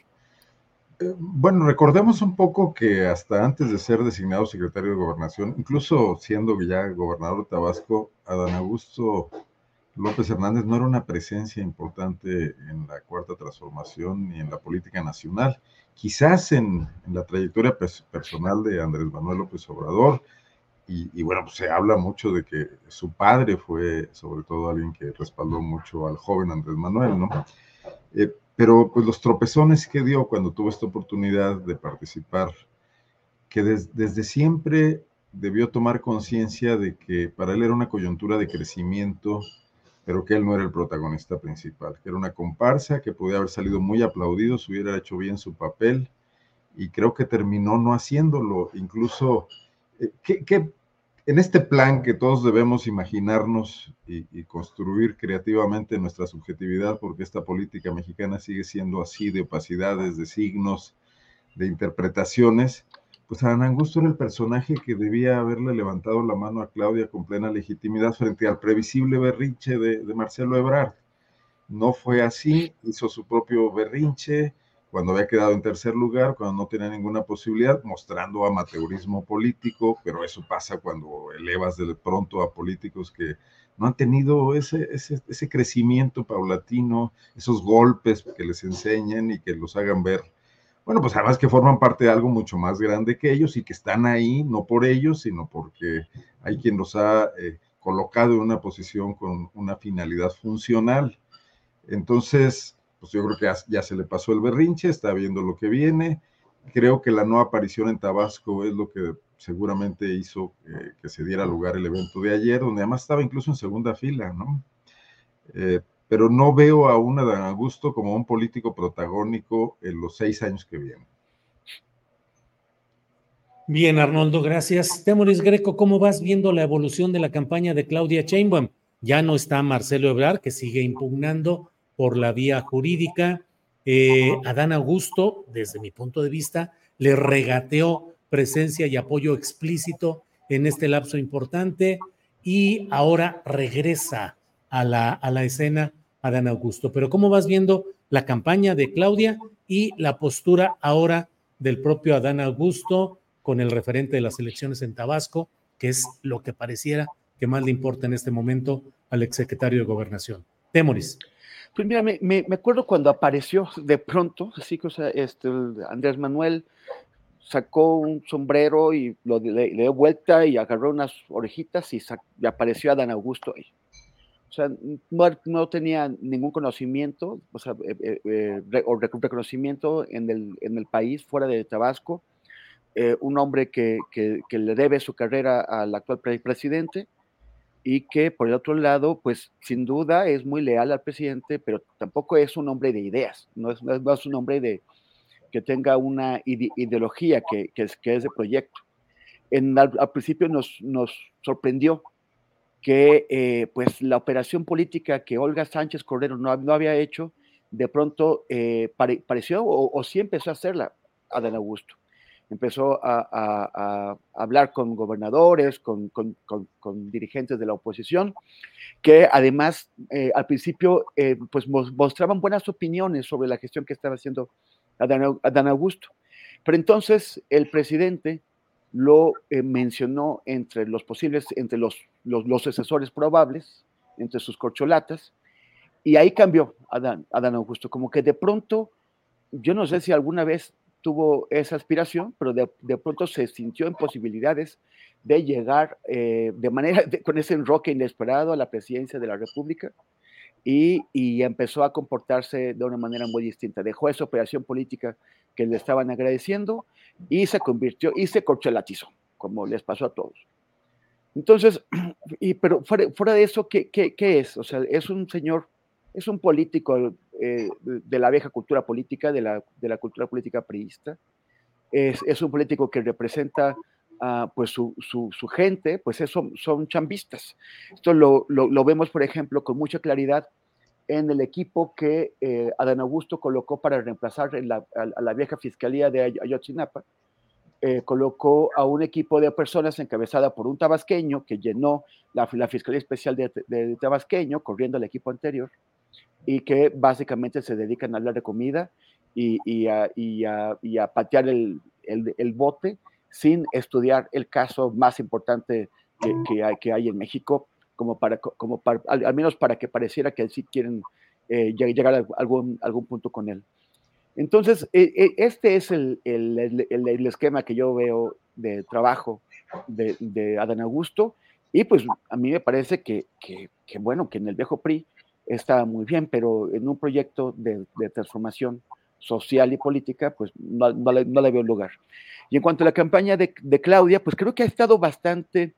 Um, independientemente de las distintas actividades que, está haciendo, también ha tenido que poner atención al proceso sucesorio en los estados y particularmente en la Ciudad de México, donde eh, si es cierto lo que, lo que se rumora, pues habría tomado una decisión que eh, está siendo muy cuestionada y que, y que, o sea, está teniendo una, una, contestación importante porque parece que es un, um, un alejamiento de la, de, la, de la ruta marcada por el proyecto.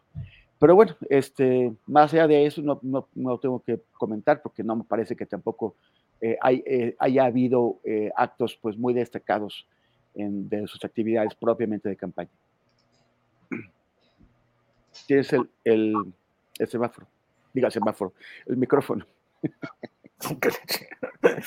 Ay, perdón, ya estoy yo. Ya puse el semáforo, ya lo puse en verde. Así es que adelante. Muy bien, Temoris. No, se me salió una palabrota pensando que estaba muteado, perdonen ustedes. ¿Qué dijiste, Arturo Rodríguez? A ver, para. No, no, no, fue así como, ah, que la chica. No, pues.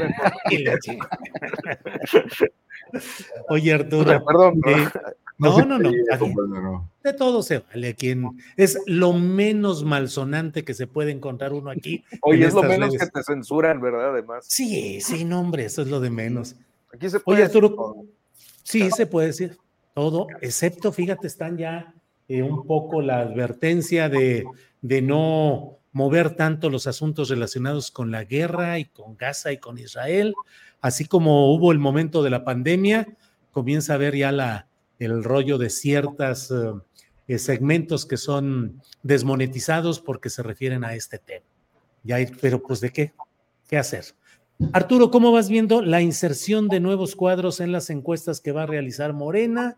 Un montón de eh, revuelo, de efervescencia, los que postularon originalmente en Morena los consejos estatales, conforme a la realidad de quienes dominan esos consejos, y luego el Comité Nacional insertó a otros pero ¿cómo vas viendo riesgos de división?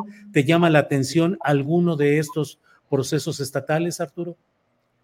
Eh, yo creo que hay dos, dos uh, muy, muy problemáticos. Uno es uh, el de Morelos, donde eh, pues se les está haciendo bolas, eh, excluyen a una, a una izquierdista histórica. el pasado fin de semana este, el viernes, cuando se daban a conocer las listas, creo que eh, pues fue un tema sin duda eh, relevante para el caso de, del estado de Morelos. Y, y, vemos que activan a, a, a Rabindranath eh, Salazar, que parecía estar fuera de, de la contienda. Entonces, y se da, y, bueno, por otro lado está eh, la directora de la, la exdirectora ya de la, de la Lotería Nacional, este, encabezando las, las preferencias.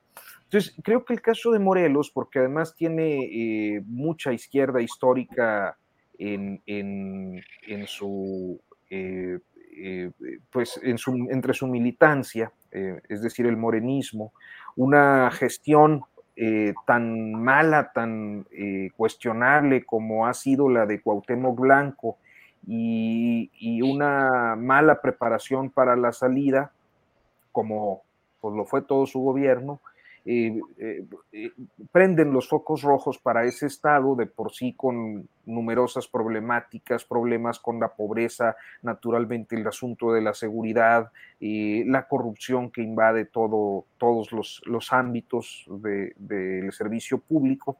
Este, y, y, sin muchas cartas tampoco del lado de la oposición. a mí me parece particularmente llamativo porque eh, estaríamos hablando de un Estado que se queda sin opciones y que, y que nos deja pues en una, en una posición eh, muy, muy deplorable eh, para los electores, para los ciudadanos de ese Estado. Eh, el caso de la excluida es la senadora Lucy Mesa, que también ya había por ahí eh, posiciones de que pudiera estarse integrando a, a la coalición PRI-PAN-PRD, pero pues quién sabe si con suficiente competitividad. Entonces, Morelos está fundido, Morelos está, está fregado. El caso de Puebla, pues ya eh, es eh, claro desde hace años eh, el conflicto faccioso que tienen, pues que Alejandro Armenta, que el senador Nacho Mier, que otros políticos ahí locales que a diferencia de lo, de lo que ocurre en el caso de Morelos, pues no vienen necesariamente de una izquierda histórica, son perfiles más eh, próximos al PRI e inclusive eh, sus grupos políticos son muy próximos a, los exgobernadores, el, el llamado, se le quedó el gober precioso, yo creo que ya nadie se acuerda de, su nombre, ¿no? Eh, Mario Marín.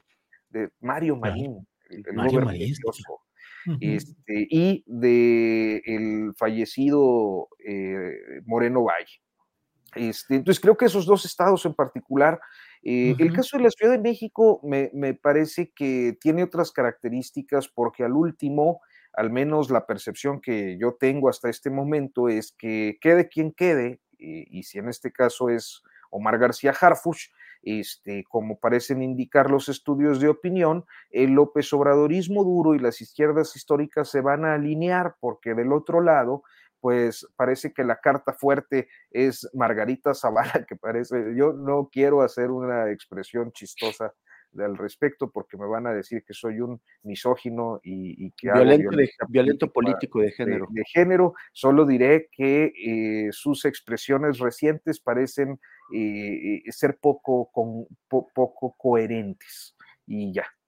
Qué elegante eres, Arturo Rodríguez, la verdad poco coherentes. Hasta pues es que me te envidiaría. ¿eh? Sí, oye, es que luego me dicen cosas, pero fíjate, yo pensando en alguien así, eh, por decir, en otra persona, ¿verdad? Que estuviera hablando así, yo pensaba que yo hubiera pensado que sí andaba en tachas o en algo.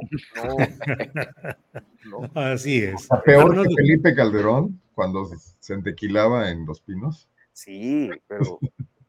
Sí, porque mm, Calderón, bueno, bueno, a ver, Arnoldo Cuellar, ¿cómo ves eh, los procesos internos de Morena? Eh, ¿Cuál te llama la atención? Y Ciudad de México. Primero quiero que, aprecies mi gesto de que pedí permiso para interrumpir hace rato. Levante la mano. Cada vez está marca un progreso en esta mesa.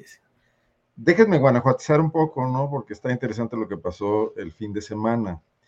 Eh, a los cuatro aspirantes que fueron decididos por el Consejo Político Estatal de Morena que son Ricardo Sheffield, Ernesto Prieto, Antares Vázquez y Alma Alcaraz. Eh, bueno, ustedes ya los ubican, hemos hablado de ellos otras ocasiones.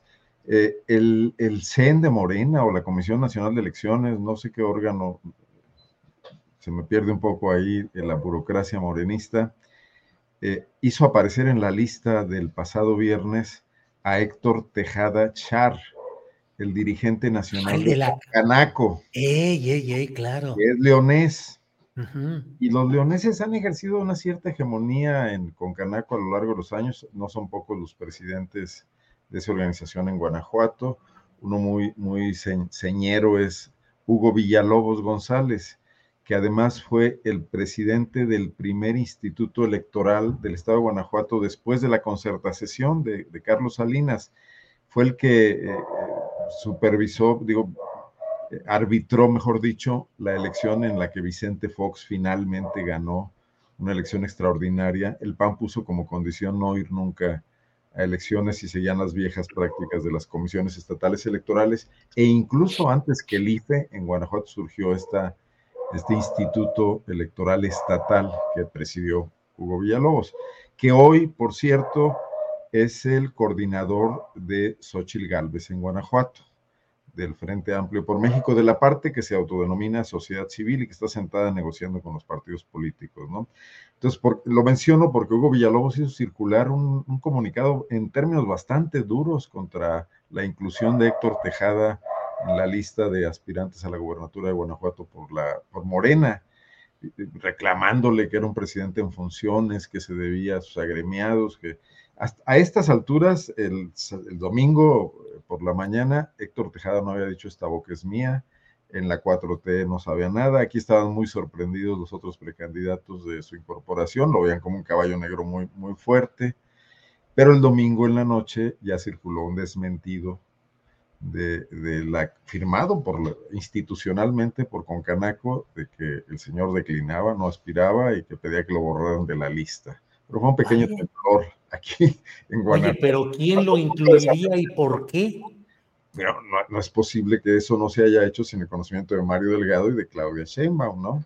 Y además sin que le hayan pedido su anuencia, no, no creo que sea ah, respetuoso. Además, ayer estuvo eh, Claudia en un evento de, de, Concanaco, de cámaras de comercio, creo que internacional, donde se tomó fotografías con este personaje eh, y dio un discurso, fue un evento donde ella dio un discurso ayer como, como encargada de etcétera, etcétera, los comités de defensa de la 4T. Entonces, buenas relaciones hay. Eh, pero eso ocurrió aquí, sí generó algunas inquietudes. Ya regresó toda la calma, quedan nada más cuatro aspirantes, los cuatro desde un principio, y eh, todo depende del género, de esta ecuación complicada de los nueve estados y la posibilidad de que sean cinco mujeres o cuatro mujeres que Morena está peleando, porque está muy claro que Ricardo Sheffield eh, adelanta considerablemente a, Ernesto Prieto y que Antares Vázquez lo hace con Alma Alcaraz, ¿no? Entonces todo está a la, a la, espera de que se define esta cuestión. Sheffield sería un candidato que le daría más batalla al PAN porque los conoce de dentro, porque se especializa ahora en, en cooptar panistas en cuanto se genera la primera inconformidad interna, que va a haber muchas inconformidades dentro del panismo de Guanajuato, en el reparto de alcaldías y de diputaciones, etcétera. Y Antares, pido la palabra, pido la oportunidad. Este, oye, Arnoldo, entonces quedó en una tentativa de concanaquetización de Morena y la 4T. Eh, en el territorio por excelencia donde eso puede ocurrir, que es el Guanajuato cristero y derechoso, ¿no? Perdón, ahora sí. Adelante, Arnoldo. No, bueno, pues eso es lo que hace Guanajuato. De la Ciudad de México, eh, bueno, pues estoy, estoy muy alejado, aunque este fin de semana nos vamos a ver por allá de los pormenores que ustedes tienen muy claros de lo que está ocurriendo, pero yo sí veo un pragmatismo eh, absoluto y total de querer ganar la ciudad como del lugar con un candidato que, que, está, que retrata bien para, para el, digamos, el público refractario de la cuarta transformación, sin pensar en la posibilidad de que eso provoque un cortocircuito en el, en el morenismo duro que fue el que sacó adelante las alcaldías que se ganaron en el 2021, ¿no? Entonces la apuesta es fuerte, a ver qué pasa. Bien, Arnoldo. Temoris, de la, de la tentativa de concanaquetización, concanaquet, concanacada, bueno, eso, en Guanajuato, eh, con el dirigente, eh, pasamos a, a la batmanización de la política 4T en la Ciudad de México, pero en general de los procesos internos de Morena, ¿cuál te llama la atención? Y particularmente el de la Ciudad de México, ¿cómo lo vas viendo? Temoris. Mira, tengo que admitir que no les he prestado atención, Julio. Como, como sabes, he estado clavadísimo. Es que no sé si hay algún problema con la monetización de YouTube si menciono eh, el lugar al que nos referimos. No, no, no, no, no, adelante. No, no, no, Acaba de pasar una tragedia ahí terrible. Sí, sí, sí. No, no, no, adelante, pues digo. No, hay que decir. Sí, bueno, bueno, está, está, o sea, este estado súper atento a lo que está pasando allá, preparando el viaje. Entonces, eh, pero lo que, lo que sí me llamó la atención fue que, bueno, finalmente el, INE confirmó su decisión de que, eh, de, que de, las nueve candidaturas, ocho a gubernaturas y una a, la, jefatura de, gobierno, eh, cinco sean para, para mujeres.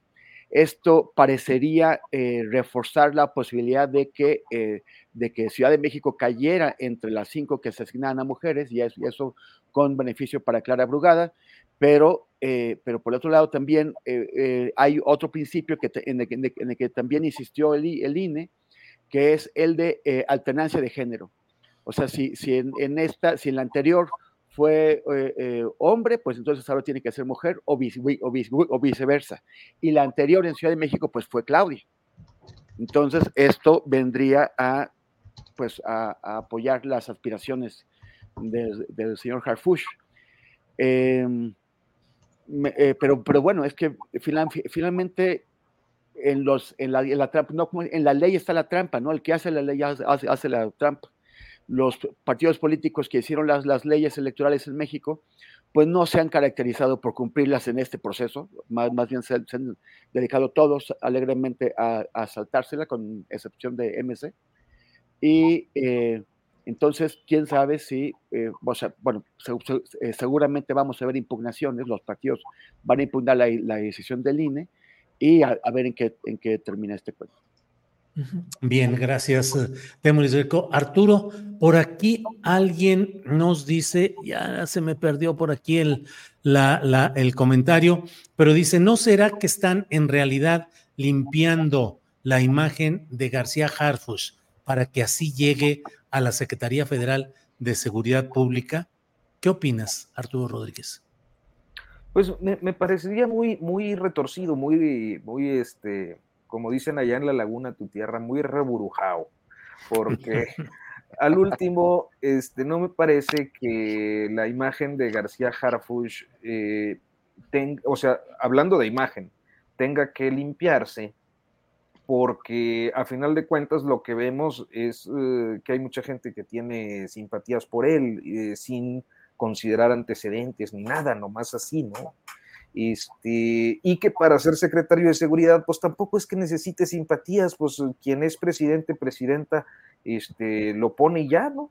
Entonces, este, me parece que sería un, escenario muy, muy, demasiado complejo para nada, ¿no? Yo creo que hay una intención real de, él y, y, posiblemente, yo creo que de la jefa de gobierno, de, perdón, de la ¿cómo se llama ahora? Coordinadora. De Coordinadora para la defensa, sí. De defensa de la cuarta transformación. este, y nada más, creo que eso es lo que pensaría respecto a, al asunto. Este, creo que, eh, o sea, yo lo he dicho en otros, en otros episodios, creo que a, las izquierdas históricas pues les tendría que hacer mucho ruido o les hace mucho ruido esa postulación al López Obradorismo duro, que además eh, está dividido entre, entre quienes simpatizan con, con, Clara Brugada y quienes simpatizan con Hugo López Gatel, por ejemplo, ¿no? Este, porque de, alguna manera muy eficaz, ese hombre que es muy hábil para comunicarse, como que yo tengo la impresión de que tomó cursos de, de comunicación este, política y ha construido su imagen en estos años de, López Obradorismo de eh, ser un hombre de izquierdas, entonces argumenta bien todo eso y pues convence a algunos. Este, la otra, pues sí me parece que es de izquierdas, pero yo creo que para un cierto sector es demasiado barrio, ¿no? Este, y, creo que el, electorado capitalino pareciera que se está analizando eh, desde una perspectiva de clase. O sea, como que eh, ven, ven a, alguien que no corresponde con las alcaldías que, por cierto, perdieron en el 21 por perfil de aspecto, y me parece pues eso también muy, muy lamentable, porque no creo que sea un tema de lucha de clases, ¿no? Hay, hay otros elementos que entran en, eh, ni, siquiera lucha de clases, ¿no? que sea un, tema de definición por clase. Me parece que entran en, la ecuación muchos elementos para que una persona tenga simpatías o no por un candidato. Pues el caso de García Harfuch, como en su tiempo lo fue con Peña Nieto, pues para muchas personas, porque así es también la politización de mucha gente, ¿no? Pues porque está guapo y esas cosas, cosas que dicen, ¿no? Este, eh, por las que alguien define su voto. O sea, también a veces le damos como mucho, eh, y, López Obrador ha dicho, ha contribuido mucho a eso, diciendo que ahora la gente está, no es cierto, no está despierta, hombre, no andarían votando por el más guapo, la más fea, o el gordo, o el ni, por el futbolista. Pero pues a él le gusta y le, sale, ¿no? Le sale bien para su discurso. Este, entonces, eso, eso es lo que creo, que García Harfuch eh, eh, auténticamente tiene posibilidades, que trae permiso de Claudia Sheinbaum, este, y que a muchos no les va a gustar pero que, insisto, aunque no les guste, se van a alinear porque no hay de otra. Eso es lo que creo.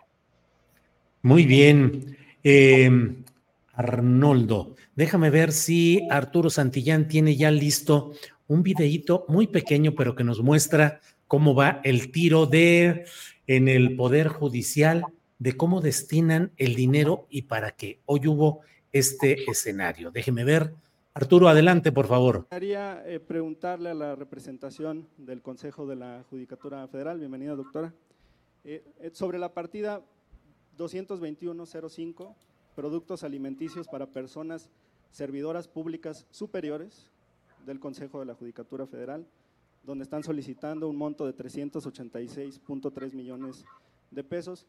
¿Quiénes son esas personas servidoras públicas superiores? ¿Cuántas son? ¿Qué categorías tienen? Para saber a cuántas personas beneficiarían en cuanto a alimentación estos 386.3 millones de pesos. Reitero que están destinados a personas públicas eh, superiores.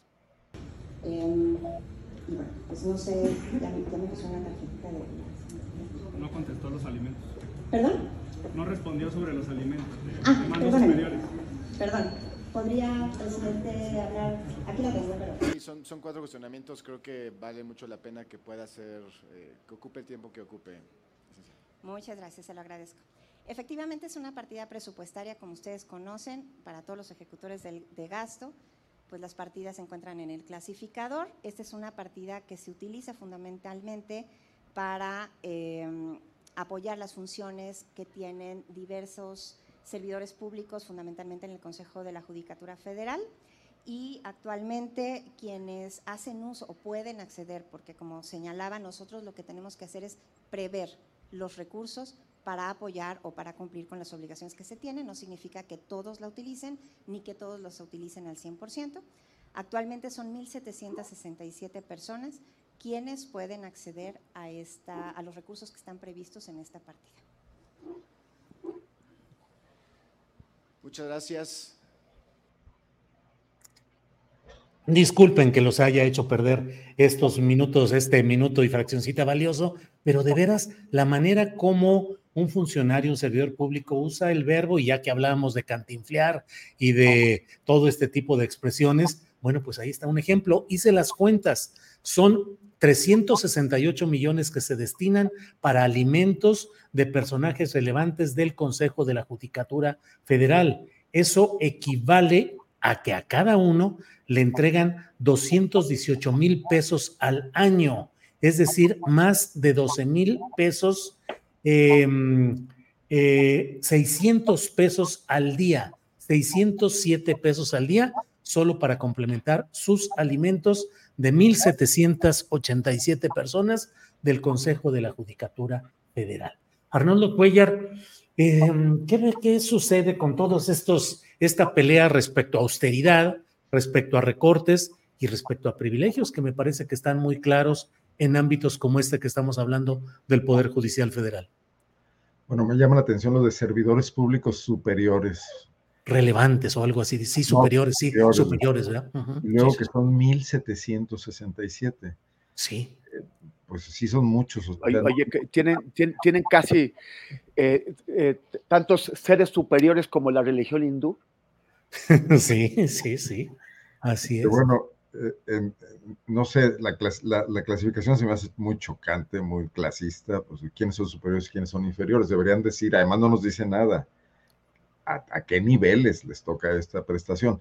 Pero yo no creo que sean los que se están manifestando en la calle, los que reciben 600 pesos. No, esos, esos por la cantidad deben ser los magistrados. Sí. O sea, debe incluir a los magistrados. De, y, de... y, toda su gente, cada uno de ellos. Sus... No, debe ser magistrado y cuando mucho eh, el secretario de estudio y cuenta o el secretario de... Pero la mujer que estaba dando cuentas dijo que eran 1767. Pues es que habría que ver cuántos, cuántos, bueno, no sé, yo estoy opinando, pero me imagino bueno, que la cantidad de tribunales... Tener algo transparente, ¿no, Arturo? Un poco o sea, sí. estos niveles, porque yo no creo que le den 600 a, un, a todos parejo. O sea, a un claro. magistrado le dan 600 pesos para ir a comer al Champs-Élysées o a algún lugar de esos. Sí, no, es la propina, si bien te va. La madre, no, ¿cuál propina? Sí, no, ni la, claro. Bueno, muy bien, gracias no, y disculpen. Bueno, pero vuelvo a lo que planteaba yo antes, o sea, Mira, es evidente aquí, que, sí, perdón.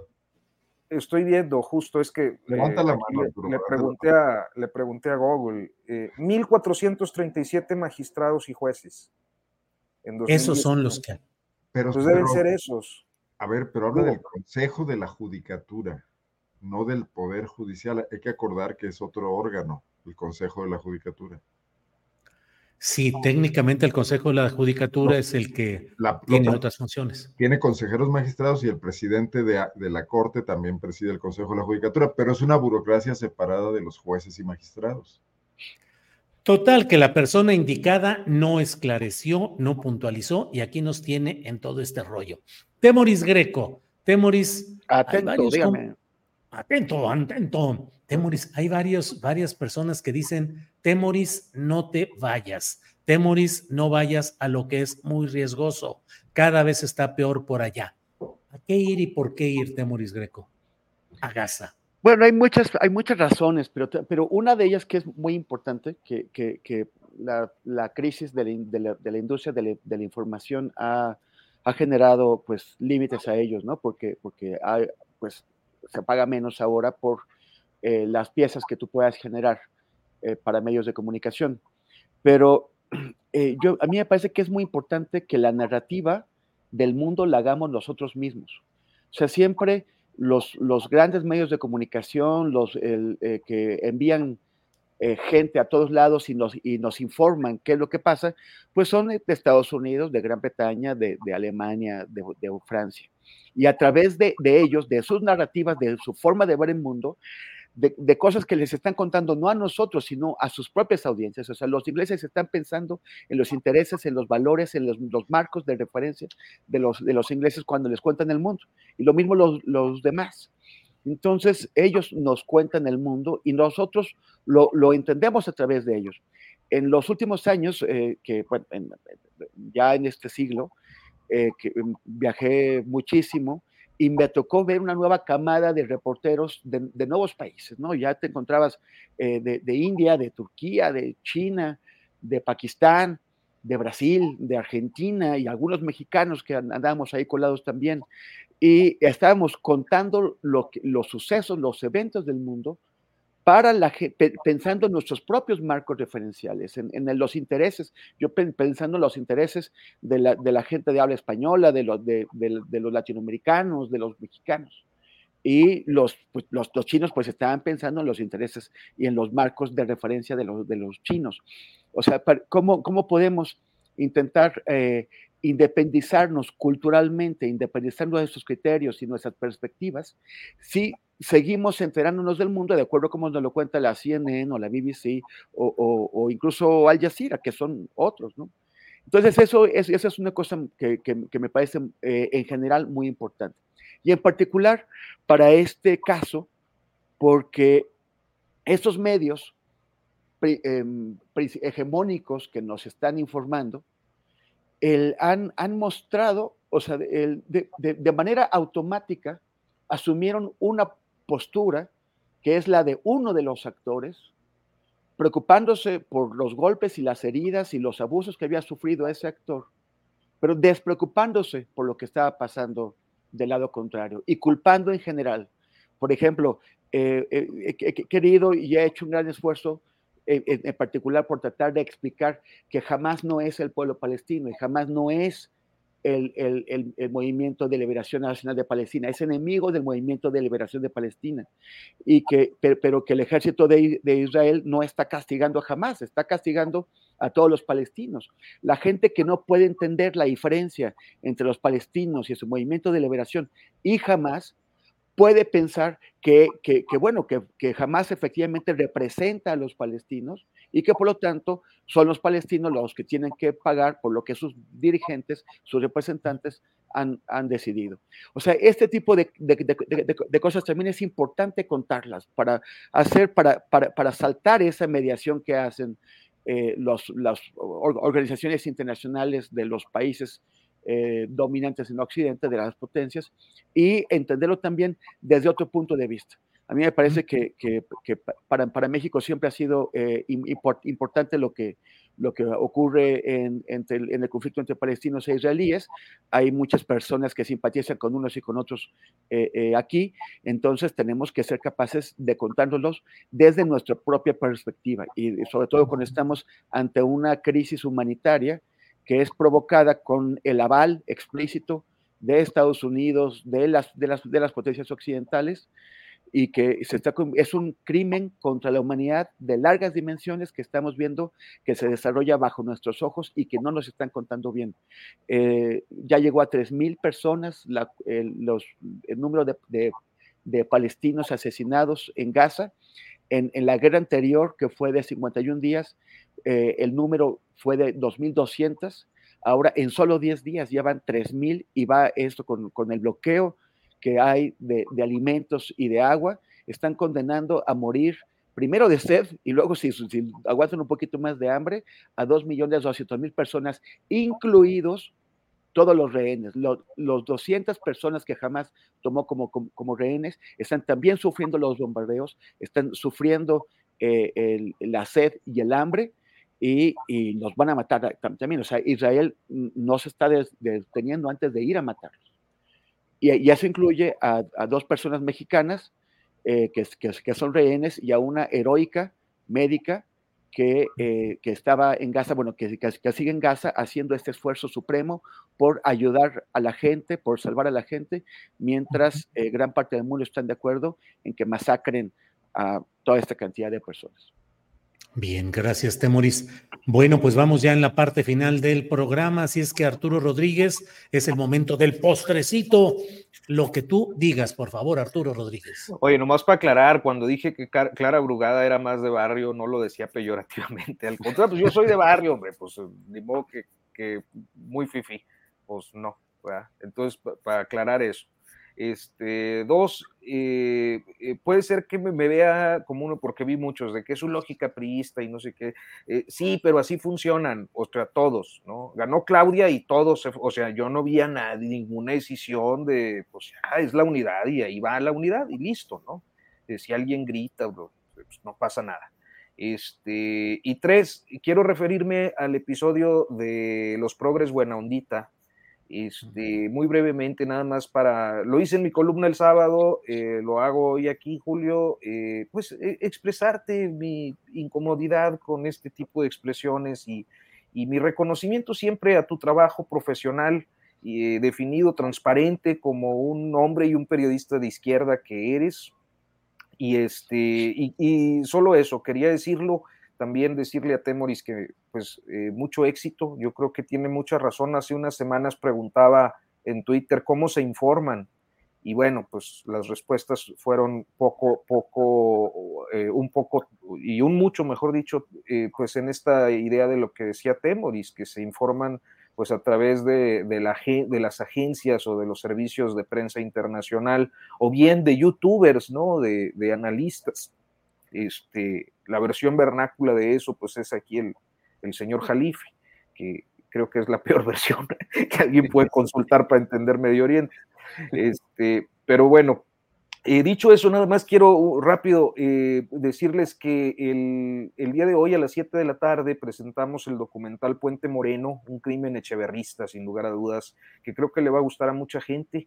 Eh, es la dirección de Arturo Santillán, un servidor como productor, va a ser en el foro este, Violeta Parra. Y si nos deja Julio, pues hasta ponemos un, un teaser, un clipcito aquí. Claro, si ya lo tenemos ahí de volada, lo ponemos con mucho gusto.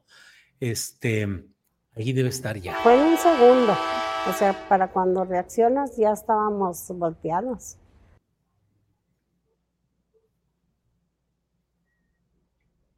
Eh, el, la hija estaba prensada con un asiento, el, el, yerno con un brazo cortado y ya sacó el paliacate y se amarró y ya se separó la sangre. Está así, sí, sin sonido porque tuvimos que quitarle la música. Uh -huh. De esas 1200, dicen que se salvaron 300, nada más. Tantas que que el, ahí, ahí, en el puente Moreno, que fue en el lugar donde la curva ya no pudo con el tren, este, el, el, gobierno ordenó, ordenó, sepultar los vagones, el tren con todo y personas muertas, porque hubo familias completas que murieron. Pues bien, Julio, muchas gracias por dejarnos. Se ve muy mal el teaser, así sin sonido, este, pero no. no quisimos entrar a una situación de derechos de autor con tu canal sí. por, por el tema de la música, este, ya con música pues hay otra, otra emotividad eh, y una investigación muy amplia que hicimos sobre este episodio. Bueno, es hoy, repítelo por favor Arturo. Es a las 7 de la tarde en la Feria Internacional del Libro del Zócalo, en el foro Violeta Parra, este, y ahí vamos a estar presentándolo Arturo Santillán, que es tu productor acá y que es el uh -huh. director del, de, la, de, la, cinta, y, y un servidor. Muy bien, excelente. Pues que tengan mucho éxito.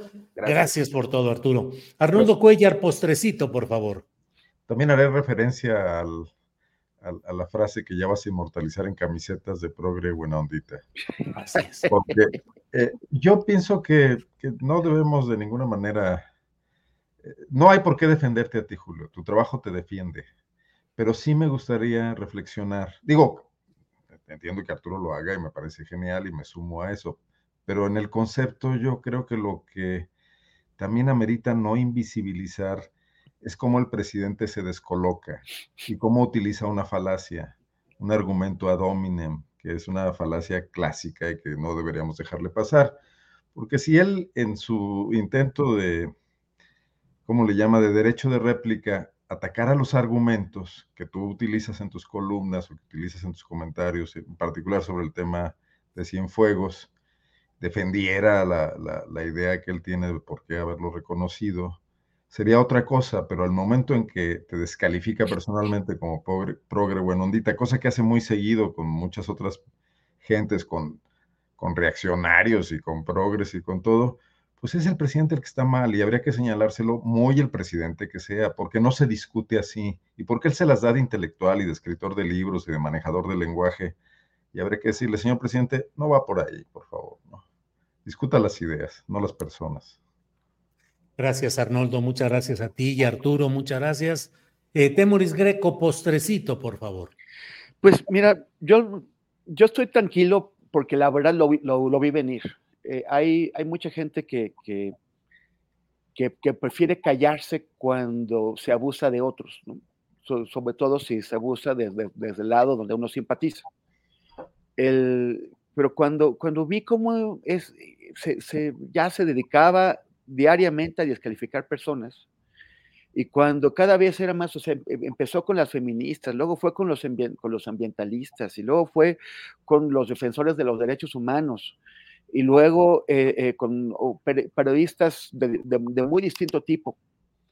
Y, y, y, era, y era, cuestión de, de, tiempo. Luego fue con Ernesto Ledesma, luego fue con, o sea, y, y es como, eh, es, es, ese es el estilo de Andrés. Andrés, eh, Andrés Manuel exige incondicionalidad total y no admite una, una, una, una, disidencia, un punto de vista distinto. No, no, le gusta. Y una vez, en cuanto te identifica como eso, te dice, tú nunca estuvo con nosotros. Así le hizo Carmen Aristegui desde el principio. Nunca estuvo con nosotros, siempre fue una hipócrita, siempre mintió y, y, aquí, muchos, prefi, muchos optaron por callar en, este, en ese momento. También supongo que porque no se querían poner en el punto de mira del presidente. Pero otros no. Aquí en este programa, aquí en, este, en ese espacio, eh, creo que siempre hemos sido bastante congruentes al señalar que no se puede difamar, no se puede mentir, no se puede ensuciar el prestigio de personas honestas, de personas comprometidas de personas que es mentira que no estaban de este lado, eh, de pasado, o que no dijeron nada. Porque todas esas personas estuvieron en el peñanetismo, en el calderonismo y antes, trabajando con comprometidas. Entonces, pues bueno, ya esto era una, ya, se ha visto una, un adelanto con lo de la sierra de, San Miguelito, que, lo defendiste muy bien y que finalmente produjo un cambio real en los hechos. Pero, pero bueno, no es una sorpresa, es el estilo del presidente, ensuciar personas ya gratis. Y, lo bueno es que ya pronto ya no lo va a hacer, si es que cumple su, su, su promesa tan, tan, tan repetida de irse a su rancho. Eh, en todo caso, mi solidaridad, Julio, te abrazo y ya sabes que aquí estamos. Hay muchísima gente que no se cayó ahora y que te expresó también en, en, de diversas maneras su solidaridad y su, y, y, su apoyo. Entonces, lo mismo, Julio, aquí estamos. Oye, Julio, me, me llamaba la atención uno de los comentarios. Hay muchos comentarios hoy ahí en este y en todos los asuntos, son muy intensos. Pero había uno que me, eh, alguien que el nombre nomás se me quedó, Oli, que este, decía, eh, el presidente te dice progre buena ondita y, y Marco Levario, este, pues lo contrario, ¿no? o sea, sí. como un, un, pagado del presidente, es, es este fenómeno hoy de, de, de, cómo le resulta pues a veces difícil a, a los extremos eh, localizar a quienes no estamos del todo en un solo lado o no estamos. Pero ya también hay los reaccionarios buena ondita, que sí. son los, ah, que salieron a decir, los que salieron a decirle al presidente, se lo dijimos desde un principio, el ejército era inocente, ¿no? Claro. Qué bueno que coincide con, con, con la conclusión de Murillo Cano, ¿no? Bueno, fue, fue como tan, tan frustrante como cuando salieron todos los, los defensores de la, de la, mentira histórica de Yotzinapa a, de, a, a, decir, pues el presidente está diciendo lo que siempre dijimos. Esos son los reaccionarios buena ondita. Sí, sí, esos son los buena ondita. Bueno, pues nos vemos, nos vemos el próximo eh, martes para seguir con esta mesa de periodismo y quienes puedan estar el domingo próximo en el Zócalo, en la Feria Internacional del Libro, ahí nos vemos. Temoris, si no estás para esa, ese día, ya sabe nuestro cariño, nuestro abrazo, nuestro mejor pensamiento y que te vaya muy bien en esta tarea periodística. Arturo Arnoldo, gracias, gracias. Temoris, gracias y nos vemos pronto. Muchas gracias y nos vemos. Temoris, mucho cuidado. Hasta pronto. Ya estoy haciendo mis ejercicios para agacharme. Sí. bueno, órale, ahí estamos. Hasta pronto, gracias. Hasta luego. Bien, son las 3 de la tarde con 3 minutos, 3 de la tarde con 3 minutos y vamos a la parte final de nuestro programa. Muchas gracias por acompañarnos. Les voy comentando, entre otros temas, que um, eh, 70 años del voto de la mujer en México. En México el derecho al voto de las mujeres se conmemora cada 17 de octubre desde su aprobación en 1953. Eh, y bueno, pues eso es parte de lo que está hoy. Hay una nota de la UNAM global en este sentido de que desde 1953 se reconoció el derecho de las mujeres a votar a nivel federal y también a participar para ser elegidas como candidatas a un puesto popular. Por otra parte, Xochil Gálvez presenta en San Lázaro la alternativa El presupuesto para todos. Presentó esta alternativa acompañada de las bancadas y coordinadores del PAN, de lo que queda del PRI, de lo que queda del PRD. Galvez propuso reducir en 188 mil millones de pesos la deuda planteada por el Ejecutivo Federal. Bueno, pues les agradecemos mucho que nos hayan acompañado en este programa. Nos vemos hoy a las 5 de la tarde con Paco Cruz, que tiene su videocharla cruzada, y yo estoy a las 9 de la noche en una videocharla astillada. Gracias a todos que nos han acompañado hoy y seguimos en contacto. Muchas gracias. Hasta pronto.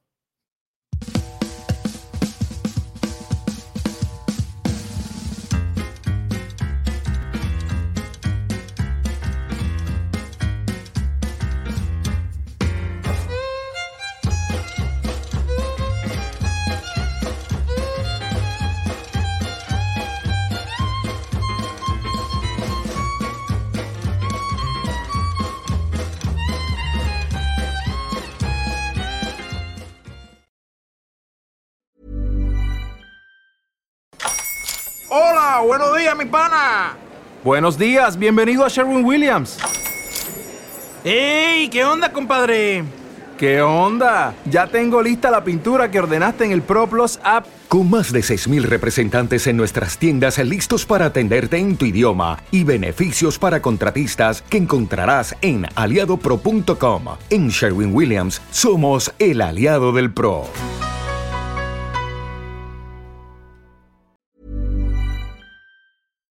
Para que te enteres del próximo noticiero, suscríbete y dale follow en Apple, Spotify, Amazon Music, Google o donde sea que escuches podcast. Te invitamos a visitar nuestra página julioastillero.com.